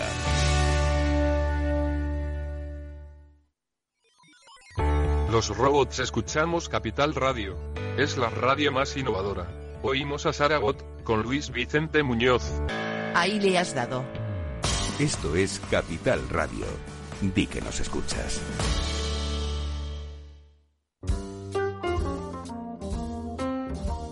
La verdad desnuda con Ramiro Aurín. Aquí estamos de vuelta. Tenemos al otro lado del teléfono a alguien que no es la primera vez y que tampoco necesita presentación y que, bueno, pues en estos momentos en que la incertidumbre se cierne sobre sobre nuestro mundo, no solamente sobre España, sino realmente sobre nuestro mundo, sobre el mundo que hemos construido tan laboriosamente después de la de la Segunda Guerra Mundial. Hay que remontarse ahí hace años, pero ese mundo parece tambalearse de nuevo, ¿no? No solamente no había ocurrido el fin de la historia, sino que la historia sigue adelante y de forma muy dramática. ¿Qué tal, doña Emilio Ontiveros? ¿Está usted ahí? Hola, buenas noches. Sí, estoy aquí. Pues muchas gracias por estar de nuevo con nosotros. Le paso, como Muy siempre, la palabra y el derecho de pernada de la primera pregunta a don Ramón Tamames. Hombre, tanto como el derecho de pernada lo podemos Bueno. dejar para la Edad Media. El de la pregunta. Bueno, en fin, bienvenido, querido Emilio, a esta mesa redonda eh, por enésima vez. Y yo querría recordar simplemente que eres catedrático de Economía Financiera en la Universidad Autónoma de Madrid, presidente Sí. de AFI, una sociedad que ha trabajado por la extensión de la cultura financiera en todas partes y en los medios, en el país, etcétera. Pero recuerdo especialmente que fuiste alumno mío de doctorado eh, cuando estudiamos la Constitución y el contenido de- económico de la Constitución y tuvimos cenas de trabajo con Solet Tura, eh, Sí. me parece que también Roca Yuyen, y no recuerdo si con Marcelino Camacho tuvimos también un encuentro, pero aquello fue una sesión extraordinaria. Para mí está en el recuerdo. Y empezaría preguntándote precisamente por tu último artículo en El País, eh, propuestas, donde citas a, al conocido Larry Fink, que en BlackRock es el mayor gestor de activos del mundo, y dices que este señor estaba eh, pre- preparando una idea que hemos tenido todos más o menos. La lucha contra la desglobalización puede acabar con esta. Yo creo que se pasa un poco de rosca. La globalización es imposible abandonarla, tendrá malas fases, peores fases, pero al final el mundo necesita la globalización en su estadio actual moderno. No, esas- no ¿qué, te, ¿Qué te parece? Ya, ya dices algo en el artículo, pero los oyentes estarían muy interesados en qué opinas de esto mismo que has dicho tú hace pocos días. Bueno, estoy de acuerdo contigo y también estoy muy a gusto, Ramón, Ya. contigo, ¿no? Y que, y que me hayas invitado. No, yo creo que, que Larry Finn es el exponente, como siempre es un hombre con un sentido de la oportunidad grande, ¿no? Como recuerdas, fue pionero en destacar eh, la necesidad de la sostenibilidad medioambiental de las empresas en las que invierte. Y advirtió ya hace bastantes años, no voy a comprar acciones ni bonos de empresas que no tengan un plan claro de descarbonización. Pero meses, casi dos años después, vine a decir lo, lo mismo en relación a los propósitos de las empresas. Los fines de las empresas ya no pueden ser aquellos que creíamos en los 70. Y ahora advierte sobre esa tendencia introspectiva, esa tendencia que estamos viendo en la, de vuelta a casa por parte de algunas eh, grandes empresas que se manifiesta en primer lugar, Ramón, en el cuestionamiento de las cadenas de valor.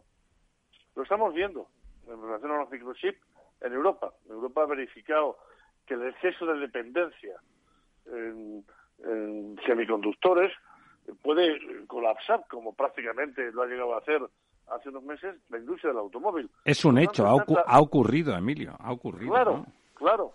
Entonces está tratando de reproducir esa capacidad de producción y el resultado, eh, probablemente en tecnologías digitales, en farma, en algunos otros sectores, va a ser una mayor cercanía geográfica de las fases básicas de los procesos de producción eh, a costa, a costa probablemente de mayores costes, porque como tú muy bien señalabas, la globalización en esta fase, al menos hasta ahora, ha generado eh, ganancias de eficiencia, ha generado una reducción de costes, aparte de permitir el concurso de economías, de economías de todo, de, toda calificación, desde economías emergentes, de economías semi-avanzadas, al proceso de, al proceso, digamos, de, integración financiera y económica internacional. El problema, Ramón, es que estamos viendo también que hay veces en el comercio. ¿Eh? Caídas en el comercio internacional, ¿no? Entonces, la combinación de caídas en el comercio internacional, de cuestionamiento de las cadenas de valor, más, más una ralentización de los flujos de inversión extranjera directa, que como tú sabes es el, es el colesterol bueno de los movimientos internacionales de capital. La combinación de esos tres factores ha hecho que algunos analistas no tanto entierren la dinámica de globalización, pero sí empiezan a hablar de que entramos en una nueva fase de esta dinámica de globalización en la que la seguridad, la autosuficiencia, la confianza en última instancia va a ser más importante. Sí, seguramente en esa pérdida de confianza no es menor la influencia de la respuesta del señor Putin y, su invasión en Ucrania. Don Lorenzo. Sí, buenas noches, Emilio. Yo, la verdad es que en esa línea que estabais comentando de la desglobalización, eh, recuerdo un, libro que salió hace unos años eh, de Jeremy Rifkin, eh, en el que hablaba un poco de un proceso de la sociedad del coste marginal cero y hablaba de un fenómeno que, que estamos en los bueno pues un poco en los, en los albores pero que puede cambiar radicalmente las reglas del juego que es todo el tema de la, impresión 3D, ¿no? Que ya hay impresión 3D también con metales, etcétera y demás, ¿no? Esto, claro, esto sí que acabaría con, las cadenas productivas como tal, porque uno podría casi hasta hacerse los productos en su casa, ¿no? Es decir, comprando el software y demás, ¿no? Y, y, con eso la producción eh, no es que se, se, se, volviera a casa, es que se atomizaría hasta el infinito, ¿no? Si esto realmente llega a expandirse al máximo. Y luego también otro fenómeno como el de la inteligencia artificial que hace que otra globalización, que es la globalización del talento, la globalización intelectual, es decir, eso de que unos matemáticos en la India estén resolviendo un problema de, de, un, un, proyecto de ingeniería que se está desarrollando en otro lugar del mundo, pues claro, la inteligencia artificial va a hacer que, muchos procesos intelectuales se realicen de manera automática y también se, se atomicen, ¿no? Es decir, que el tema de ese discurso entre globalización y desglobalización yo creo que es que es muy muy vigente. Pero hay otro tema muy vigente, muy vigente, o sea, que está ahí en la en la en la picota, ¿no? Pero hay otro tema que afecta mucho a esto y que nos, nos, nos liga un poco con el tema de la guerra de Ucrania, ¿no? Y es todo el tema energético, la huella, la huella de carbono. Es decir, la globalización tal como la habíamos desarrollado hasta ahora implica grandes cadenas de transporte, de, traslado, ¿no? Esos microchips. Una logística compleja. Efectivamente, muy logístico. ¿no? La mayor expresión es el tema de Amazon, por ejemplo, ¿no? Como realmente estas empresas de logística y distribución que son globales, mundiales y tal, son capaces de trasladar y mover absolutamente todo. Pero claro, esto tiene una huella de carbono importante. Es decir, si, si uno analizara, como cuando decías lo de, lo de Larry Flynn, eh, de, que no se invertirían en empresas y tal, ¿no? Si uno empieza a analizar la huella de carbono de todos los movimientos, etcétera, de las empresas que se mueven con estas huellas de carbono, ¿qué es lo que podría suceder, ¿no? Es decir, esta crisis energética, eh, eh, Emilio, ¿tú crees que ha venido para quedarse? y, y, qué impacto podría tener en todas estas cadenas de distribución? Bueno, la, la crisis energética eh, sí ha servido para acentuar ese sentimiento de inseguridad y que las respuestas de las empresas, de las decisiones y de los procesos de formulación de estrategias pasen también en ese sentido por una mayor, por tratar de, de tener una mayor autosuficiencia y sobre todo dejar de depender, ¿no? En la medida en que se depende del gas, del petróleo y del carbón. Eso es particularmente relevante en Europa. En Europa nos hemos dado cuenta ahora de que había una, un, exceso de dependencia de... Y no aprendimos en el 2014, cuando la invasión de Crimea, no aprendimos suficiente y, seguimos manteniendo ¿no? una, una, una dependencia del gas eh, ruso ciertamente importante, ¿no? Sí, yo creo que sí, yo creo que sí, que, la energía de alguna forma va a contribuir a, uno, a acelerar esos planes de autosuficiencia, sobre todo en Europa, pasando por la, por la aceleración de la importancia relativa que, que las tecnologías renovables tienen en el mix de generación y al mismo tiempo marcando distancias de proveedores eh, en los que bueno en los que caben dudas geopolíticas. Yo creo que uno de los elementos desde el punto de vista empresarial más importantes es que los mapas de riesgos ya no van a limitarse a ser riesgos financieros o riesgos económicos convencionales. La geopolítica va a pasar, ya en algunas facultades se estudia, pero va a pasar a formar parte del cartón de la gestión empresarial. Y dentro de esa geopolítica, la dependencia energética es un factor clave, ¿no? Por lo tanto, nos vamos a encontrar con una presión también adicional de, las empresas, lo estamos viendo también en Europa, por un mayor grado de, de autosuficiencia, de autonomía, aunque suponga un coste transicional algo mayor, también en temas energéticos. En temas tecnológicos, ya lo hemos comentado, digitalización, y en temas, desde luego, energéticos. Sí, yo creo que la energía es un factor fundamental en esa suerte de nueva globalización en la que estamos entrando. Pues yo, querido Emilio, traería aquí la conversación que había ayer en la Real Academia de Ciencias Morales y Políticas que teníamos un ponente que habló de la paz perpetua de Kant. Claro, hablar ahora con Ucrania y de la paz perpetua de Kant parece, parece un, un cinismo imposible, claro. Pero yo que hice mi discurso de ingreso en la academia sobre ese tema, estoy convencido de que esos problemas de la desglobalización, etcétera, etcétera, se irán cediendo cuando tengamos tres o cuatro elementos de soberanía mundial auténtica, por ejemplo, empezando con el Acuerdo de París de 2015. La gente no se da cuenta de lo que eso significa. Es la transformación de todo el sistema energético para pasar de los fósiles a los renovables y además para cambiar muchos sistemas de redes de distribución, etcétera. Vamos a tener que encontrar apoyaturas, porque claro, si no se hace algo, el mundo se acaba de la forma que lo conocemos. Con cuatro o cinco grados más, este, este planeta es inhabitable en los estándares que teníamos anteriormente.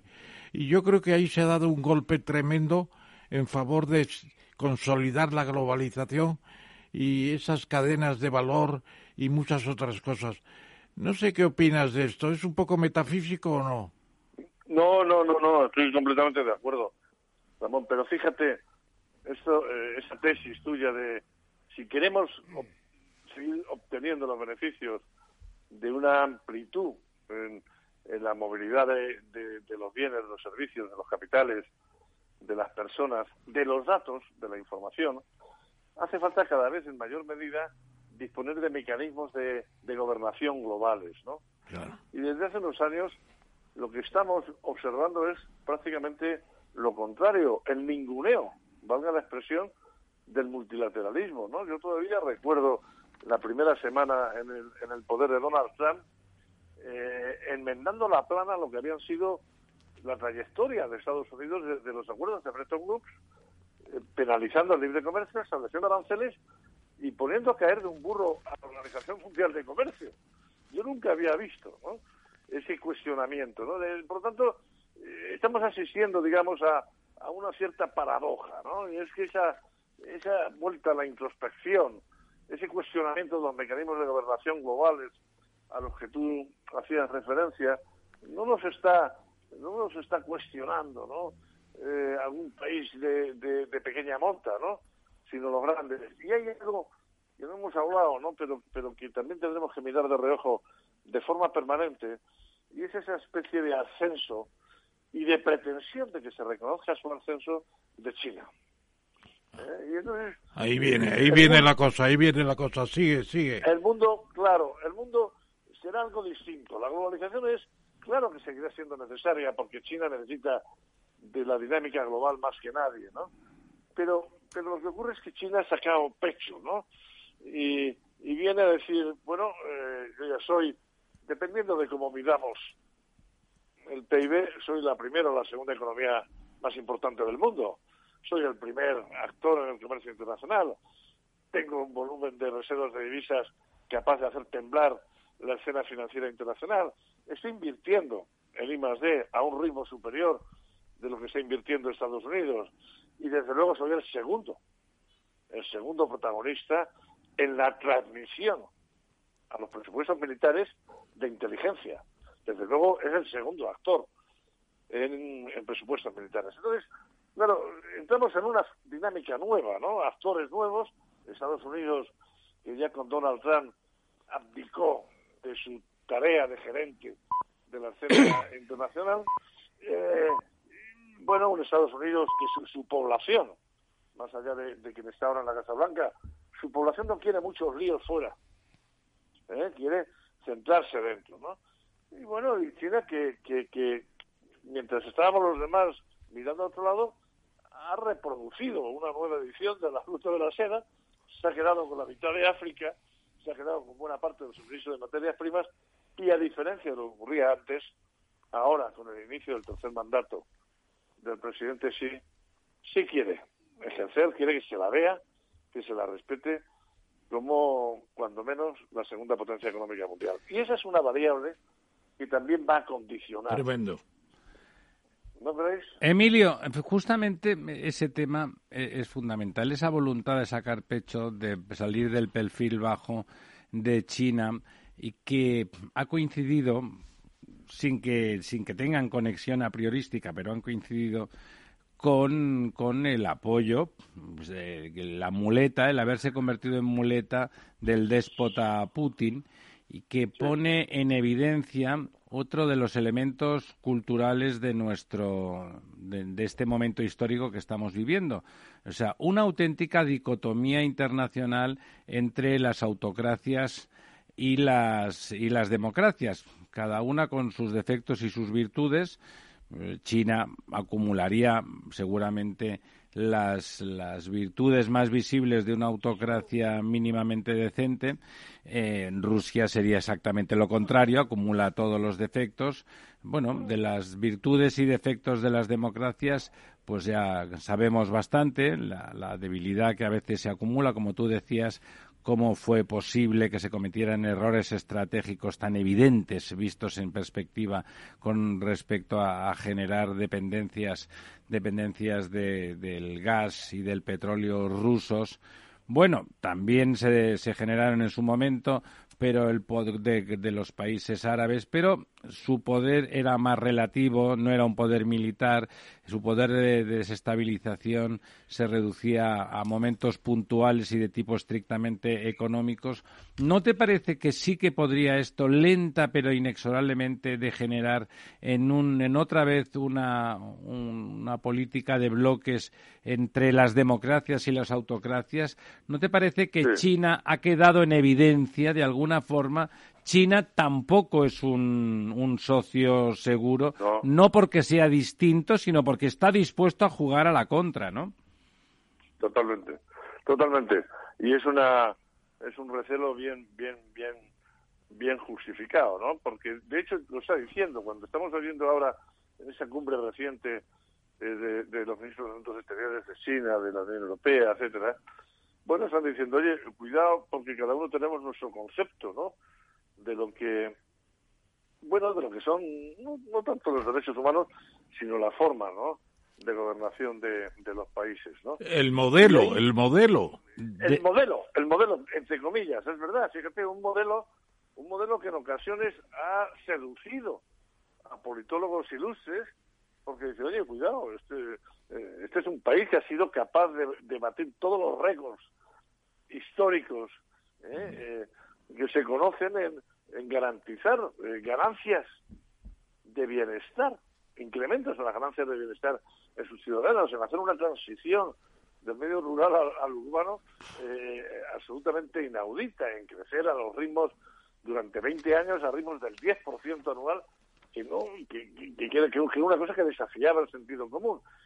Bueno, y con un nivel de satisfacción de la población que no sabemos muy bien cuál es, pero que ahí está. Sí, yo creo que, ya tuvimos atisbos de entrar, hablabais de, de política de bloques, de entrar en una suerte de nueva, de guerra fría de nuevo, de nuevo cuño, ¿no? Donde, donde los elementos tecnológicos eh, van a ser fundamentales, ¿no? Vamos a asistir a una guerra tecnológica, una guerra fría, eh, muy, muy, muy basada en eso es, en la aplicación a, la industria militar, lo que estamos viendo eh, en el mundo digital, y al mismo tiempo en esa especie de celo por mantener cada uno su ámbito en lo que se refiere a la gobernación interna, ¿no? Sí, sí, sí.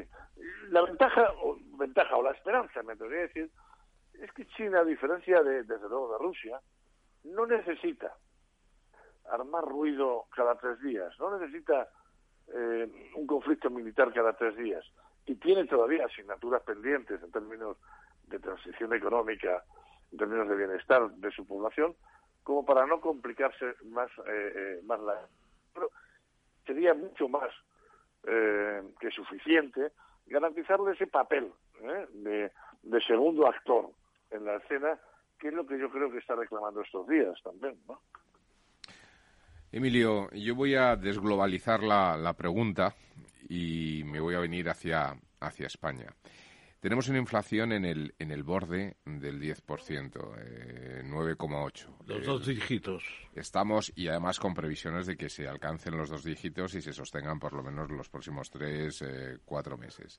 Estamos que el año pasado cerramos con un déficit del 6,76% y, y veníamos arrastrando del, del año 2020 un déficit del 10,08%.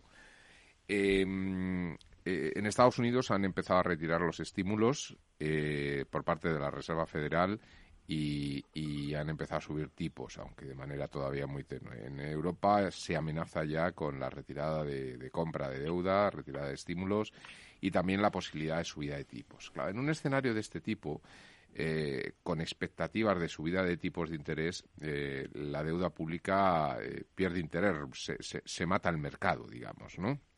Nadie compra algo que piensa que mañana va a valer menos o lo tiene que descontar en el precio y subir mucho el interés que, que, se pide eh, por, ese papel.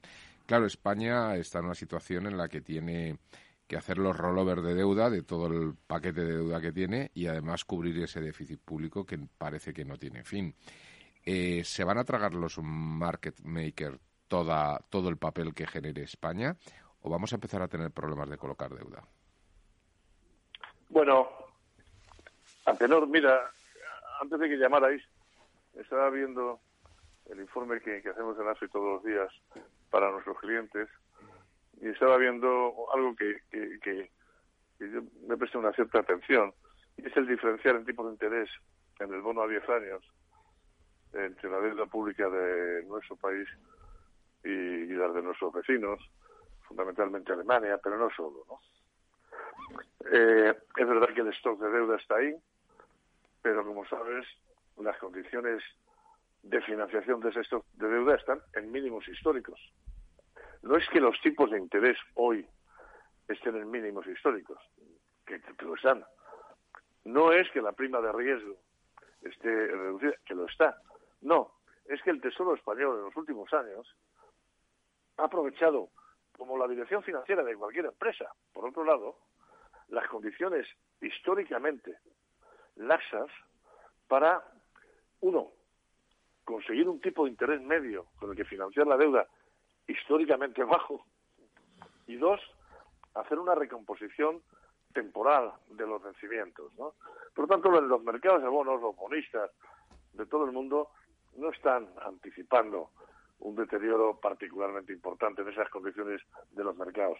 ¿Y no, tendrá también, Emilio, que ver el dopaje que el Banco Central Europeo hace de toda la vida sí, europea? Pero, pero fijaos, eh, eso es lo que iba a decir. el Banco Central Europeo, como la Reserva Federal, como el Banco de Inglaterra, como el Banco de Japón, está comprando papel en los mercados secundarios. Bueno, miramos, creemos que es el Banco Central. El único, la Reserva Federal ha comprado todo, ha inflado su balance y es verdad que nada. Ha sido un sumidero, Emilio, no es que haya comprado papel, es que ha sido un atractor del sistema. Claro, claro. Y ahora, con una tasa de inflación superior a la europea y con una economía creciendo, porque Estados Unidos está creciendo y está en una situación prácticamente de pleno empleo, y con unas condiciones inflacionistas cuyos determinantes no tienen que, que ver solo con la energía, como fundamentalmente ocurre en Europa, la Reserva Federal está retirando el ponche de la fiesta, lógicamente. El Banco Central Europeo lo ha anticipado también, lo voy a ir anticipando. Pero el Banco Central Europeo ha dicho una cosa que es muy importante que tengamos presentes. Voy a retirarme poco a poco de las compras de bonos en el mercado secundario, pero voy a atender siempre a los objetivos de no fragmentación financiera. Este es un mensaje muy importante, porque la fragmentación financiera fue lo que vimos en la crisis anterior, cuando vimos cómo, como el Reino de España o el gobierno italiano tenían tipos de interés del 6 y pico, casi del 7%, mientras que Alemania era del 0 y pico. Y por eso se incorporó a la función objetivo del Banco Central Europeo no solo la reducción de la inflación, la estabilidad de precios, sino también la estabilidad financiera, que en una unión monetaria pasa por garantizar que el riesgo de fragmentación de la eurozona no existe. ¿no? De todas formas, yo creo que tener una deuda pública en nuestro país, camino del 118 o 117% del PIB, muy bien armada en términos de condiciones financieras, no por mérito de nadie, sino porque aquí el director financiero más bobo ha sido capaz de reestructurar la posición financiera de su empresa con tipos de interés más bajos y plazos más cómodos.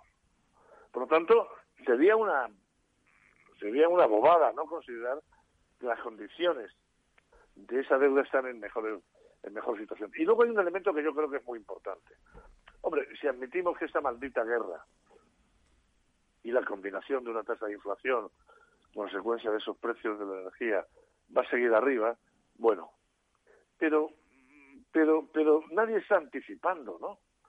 Eh, ningún banco central, eh, ni la revisión que acaba de hacer el Banco de España de las previsiones de crecimiento de la economía española está anticipando que la inflación se va a enquistar aquí durante tres o cuatro años.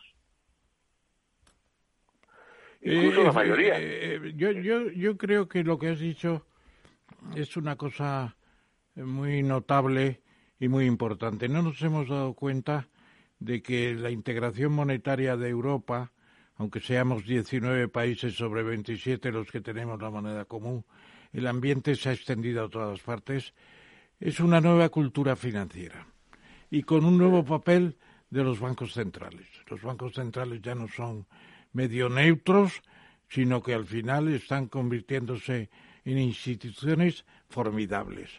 Hablar de dopaje es faltarles al, respecto, al respeto, querido, querido Lorenzo. Yo creo que no es dopaje.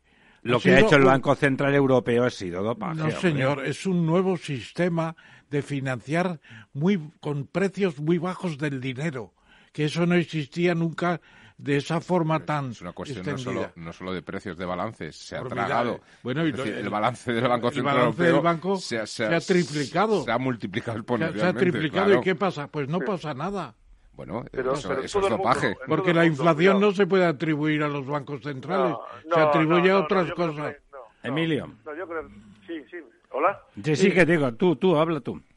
No, no, sí, lo que quería, sí quería puntualizar estas dos cosas. Los bancos centrales, no es solo el Banco Central Europeo el que ha engordado su balance como consecuencia No, la Fed de más la compra todavía. de papel. Todos, ¿eh? Sí, sí. Eh, todos. Dos, lo, ha- lo han hecho en un entorno de una recesión histórica. Eh, la del 2008, eh, pero también ahora en la pandemia. La obligación, lógicamente, de, de las instituciones monetarias es ser anticíclicos, ¿no? Y si efectivamente se cae la economía, hay economías que, que registran tasas de contracción del PIB del 8, del 10 o del 18%, como fue el caso nuestro, los bancos centrales no pueden mirar hacia otro lado y ver que hay que financiar esa deuda pública, consecuente, lógicamente, con la caída de la actividad en condiciones de, de, mercado. No, yo creo que eso, efectivamente, forma parte de, la orientación de los bancos centrales. Hay, hay que tener en cuenta, cuidado, que el Banco Central Europeo es el más ortodoxo del mundo. Eh, la Reserva Federal, como sabéis, mantiene ese binomio de objetivos que es estabilidad de precios y, y pleno empleo. Bueno, pero ya Draghi se contagió, ¿eh? Pero de todas formas, lo, que, lo que decía Lorenzo, lo que quería apuntar, entiendo, es que el momento en que eso, en esa política se abandona en cierta medida, o sea, no, no sin decir se amenaza, no, pero se apunta que tiene que parar, el riesgo para España es tremendo, ¿no?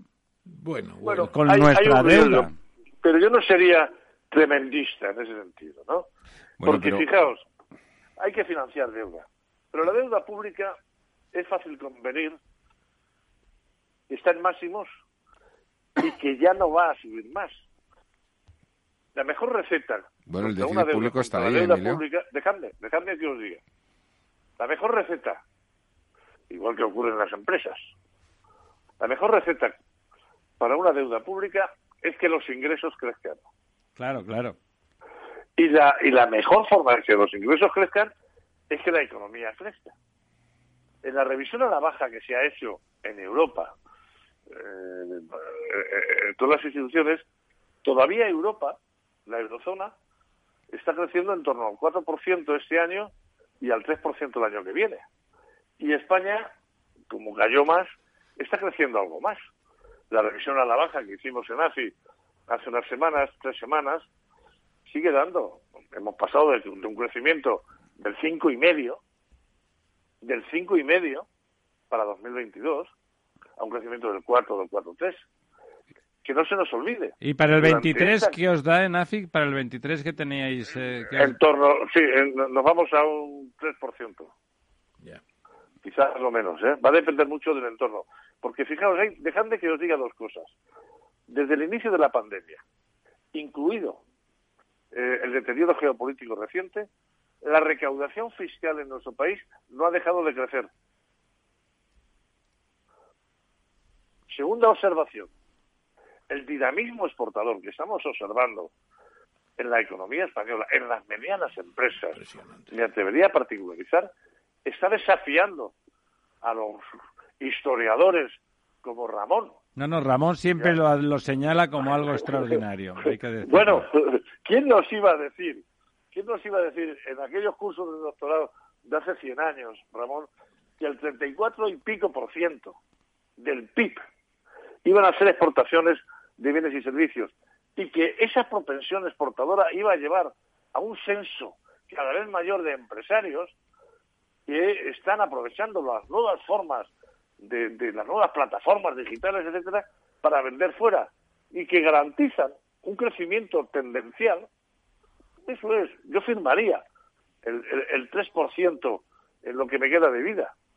Y si crecemos, si esta economía crece al 3%, la deuda pública se reduce claramente. Porque aunque solo sea por la elasticidad de los ingresos fiscales al crecimiento del PIB, ahí ya tienes un elemento más o menos automático de reducción del déficit público y por ende de la deuda pública. ¿no?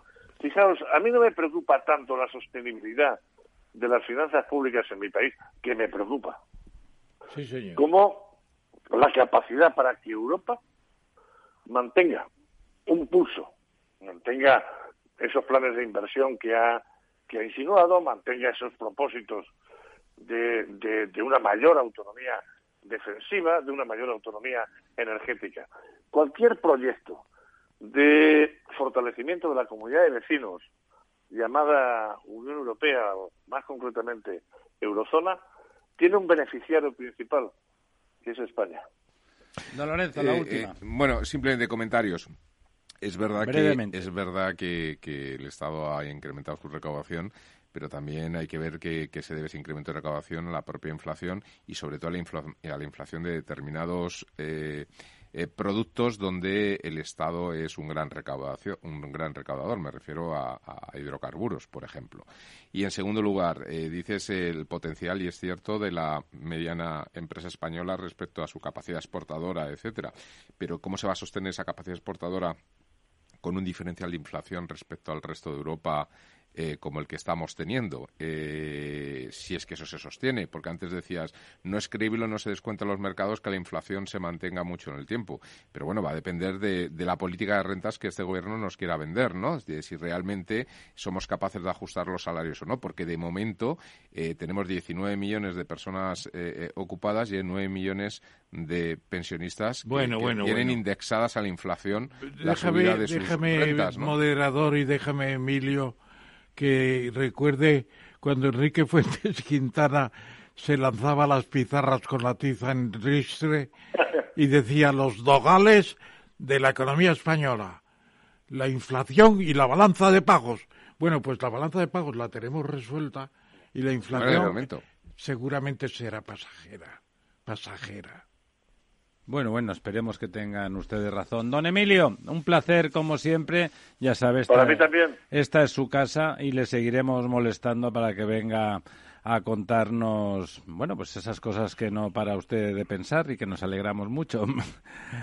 encantado. Muchísimas gracias. Un abrazo, Emilio. Buenas noches. Buenas noches. Un abrazo. La verdad desnuda. Capital Radio. Inversión inmobiliaria acompaña al mercado inmobiliario en este nuevo ciclo. Todos los jueves de 10.30 a 13 horas, el inversor encontrará las claves para realizar su mejor inversión. La mañana de los jueves en Capital Radio tomamos el pulso al sector inmobiliario. Noticias, análisis de mercado y debates donde los protagonistas del sector podrán contar en primera persona los retos a los que se enfrenta el ladrillo. Inversión inmobiliaria pone la voz al sector inmobiliario. Aquí en Capital Radio.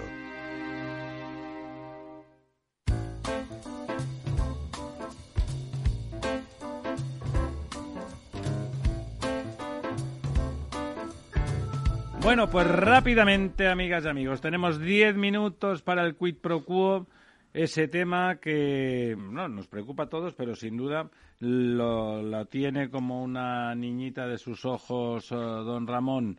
Eh, ¿El clima realmente estamos tan en peligro? Estamos muy en peligro. ¿Sí? No nos damos cuenta. Igual que no nos damos cuenta de lo importante que es el Acuerdo de París de 2015, que es la soberanía mundial del cambio energético, eh, y tendrá problemas en consolidarse esa idea, no nos damos cuenta del peligro en que estamos, de que vamos muy retrasados en el acuerdo, en la práctica del acuerdo y que hay que adelantar las metas de descarbonización y de renovables. Tenemos la ocasión, dejamos de comprar gas ruso y ya verá pues usted. Sí, señor, y incentivar más rápidamente las inversiones que se están devorando.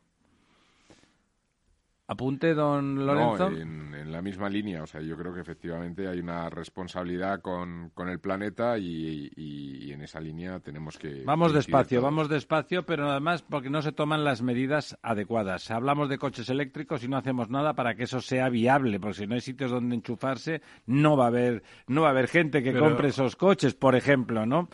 Es el momento geopolíticamente, si Alemania tiene lo que hay que tener, tanto verdear, tanto verdear, era para comprar gas y petróleo ruso, para eso no hacía falta... Y volver a quemar carbón de dignito que contamina por los cuatro costados. Por los cuatro costados, o sea, menos, menos globos y más ir al grano. Bueno, finalmente será el, Estado 51, Puerto Rico.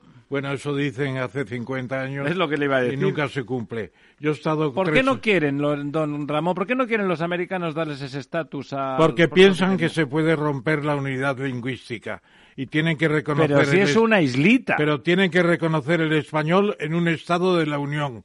Y entonces vendrían seguramente detrás California, Nuevo México eh, Arizona y Texas. Y Florida, ¿no? ¿Eh? Y Florida. Yo creo que Florida, yo creo que Florida básicamente. Florida ¿eh? es donde están más libres porque el Estado lo ha comprendido muy bien.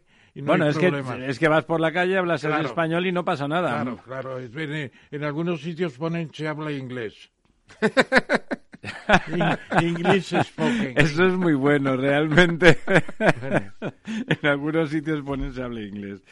Muy bien. Eh, en- en- en- justamente en el Wake Up Spain, el amigo, el amigo Sánchez lanzó el, el PERTE este del que hemos hablado hace un momento con don Emilio Ontiveros, el de mm, los 11.000 millones para chips, que no se sabe si son patatas fritas o, o artilugios electrónicos, ¿no? No, son muy importantes los chips, naturalmente. Cualquier mecanismo hoy está eh, automatizado, por así decirlo. Y además los Bueno, cerebros- hemos visto la dependencia que la teníamos. dependencia total, los mm, desfases productivos que se están produciendo en cantidad de, artículos, no solamente la automoción, porque no hay suficiente provisión de chips. Se atenuó mucho la producción durante la pandemia, la primera parte, y lo estamos pagando. Es la economía de la escasez, de la escasez provocada por un efecto de la pandémico, por así Y decirlo. además yo creo que esto, todo esto, a, a mí me disgusta extraordinariamente y me entristece la guerra de Ucrania, pero creo que ha puesto en evidencia lo que de verdad es China que va a la suya y que desde luego no no tiene nada que ver con nuestro modelo, como decía usted. Nuestro modelo, fíjese, ya no es el contrapuesto al modelo chino que tiene que viene desde Confucio y son realmente una civilización muy distinta, ¿no? Estamos hablando de cuando ese modelo es el ruso que es un modelo enormemente más injusto que el chino, ¿no? Porque el chino al final es el modelo, como usted dice muchas veces, es la, la adopción de la, de la NEP. La NEP, llevada a las últimas consecuencias, ha provocado pues una forma de autocracia mm, relativamente bien que productiva, que ha producido un traspaso de lo rural a lo industrial y a la economía de servicios muy notable, que ha generado riqueza, que, que, que acepta que algunos individuos sean capaces de generar mucha riqueza y que también la acumulen en cierta medida, eh, bueno, o sea, en cambio, hasta ahí, muy bien. Que esté apoyando a Rusia nos pone sobre la pista de que realmente tenemos que hacer algo. No podemos ser tan dependientes de China como somos y ese PERTE de 11.000 millones de alguna forma va en esa dirección. ¿no? Exactamente, exactamente. Comentario. No, eh, felicitar, felicitarnos por, por poder desarrollar un proyecto de este tipo que realmente nos... nos- También le parece bien a usted, por lo tanto. Y que se ande con cuidado Núñez Feijó, porque el señor Sánchez ayer estuvo hablando también de otros PERTES, y en total son 56 mil millones.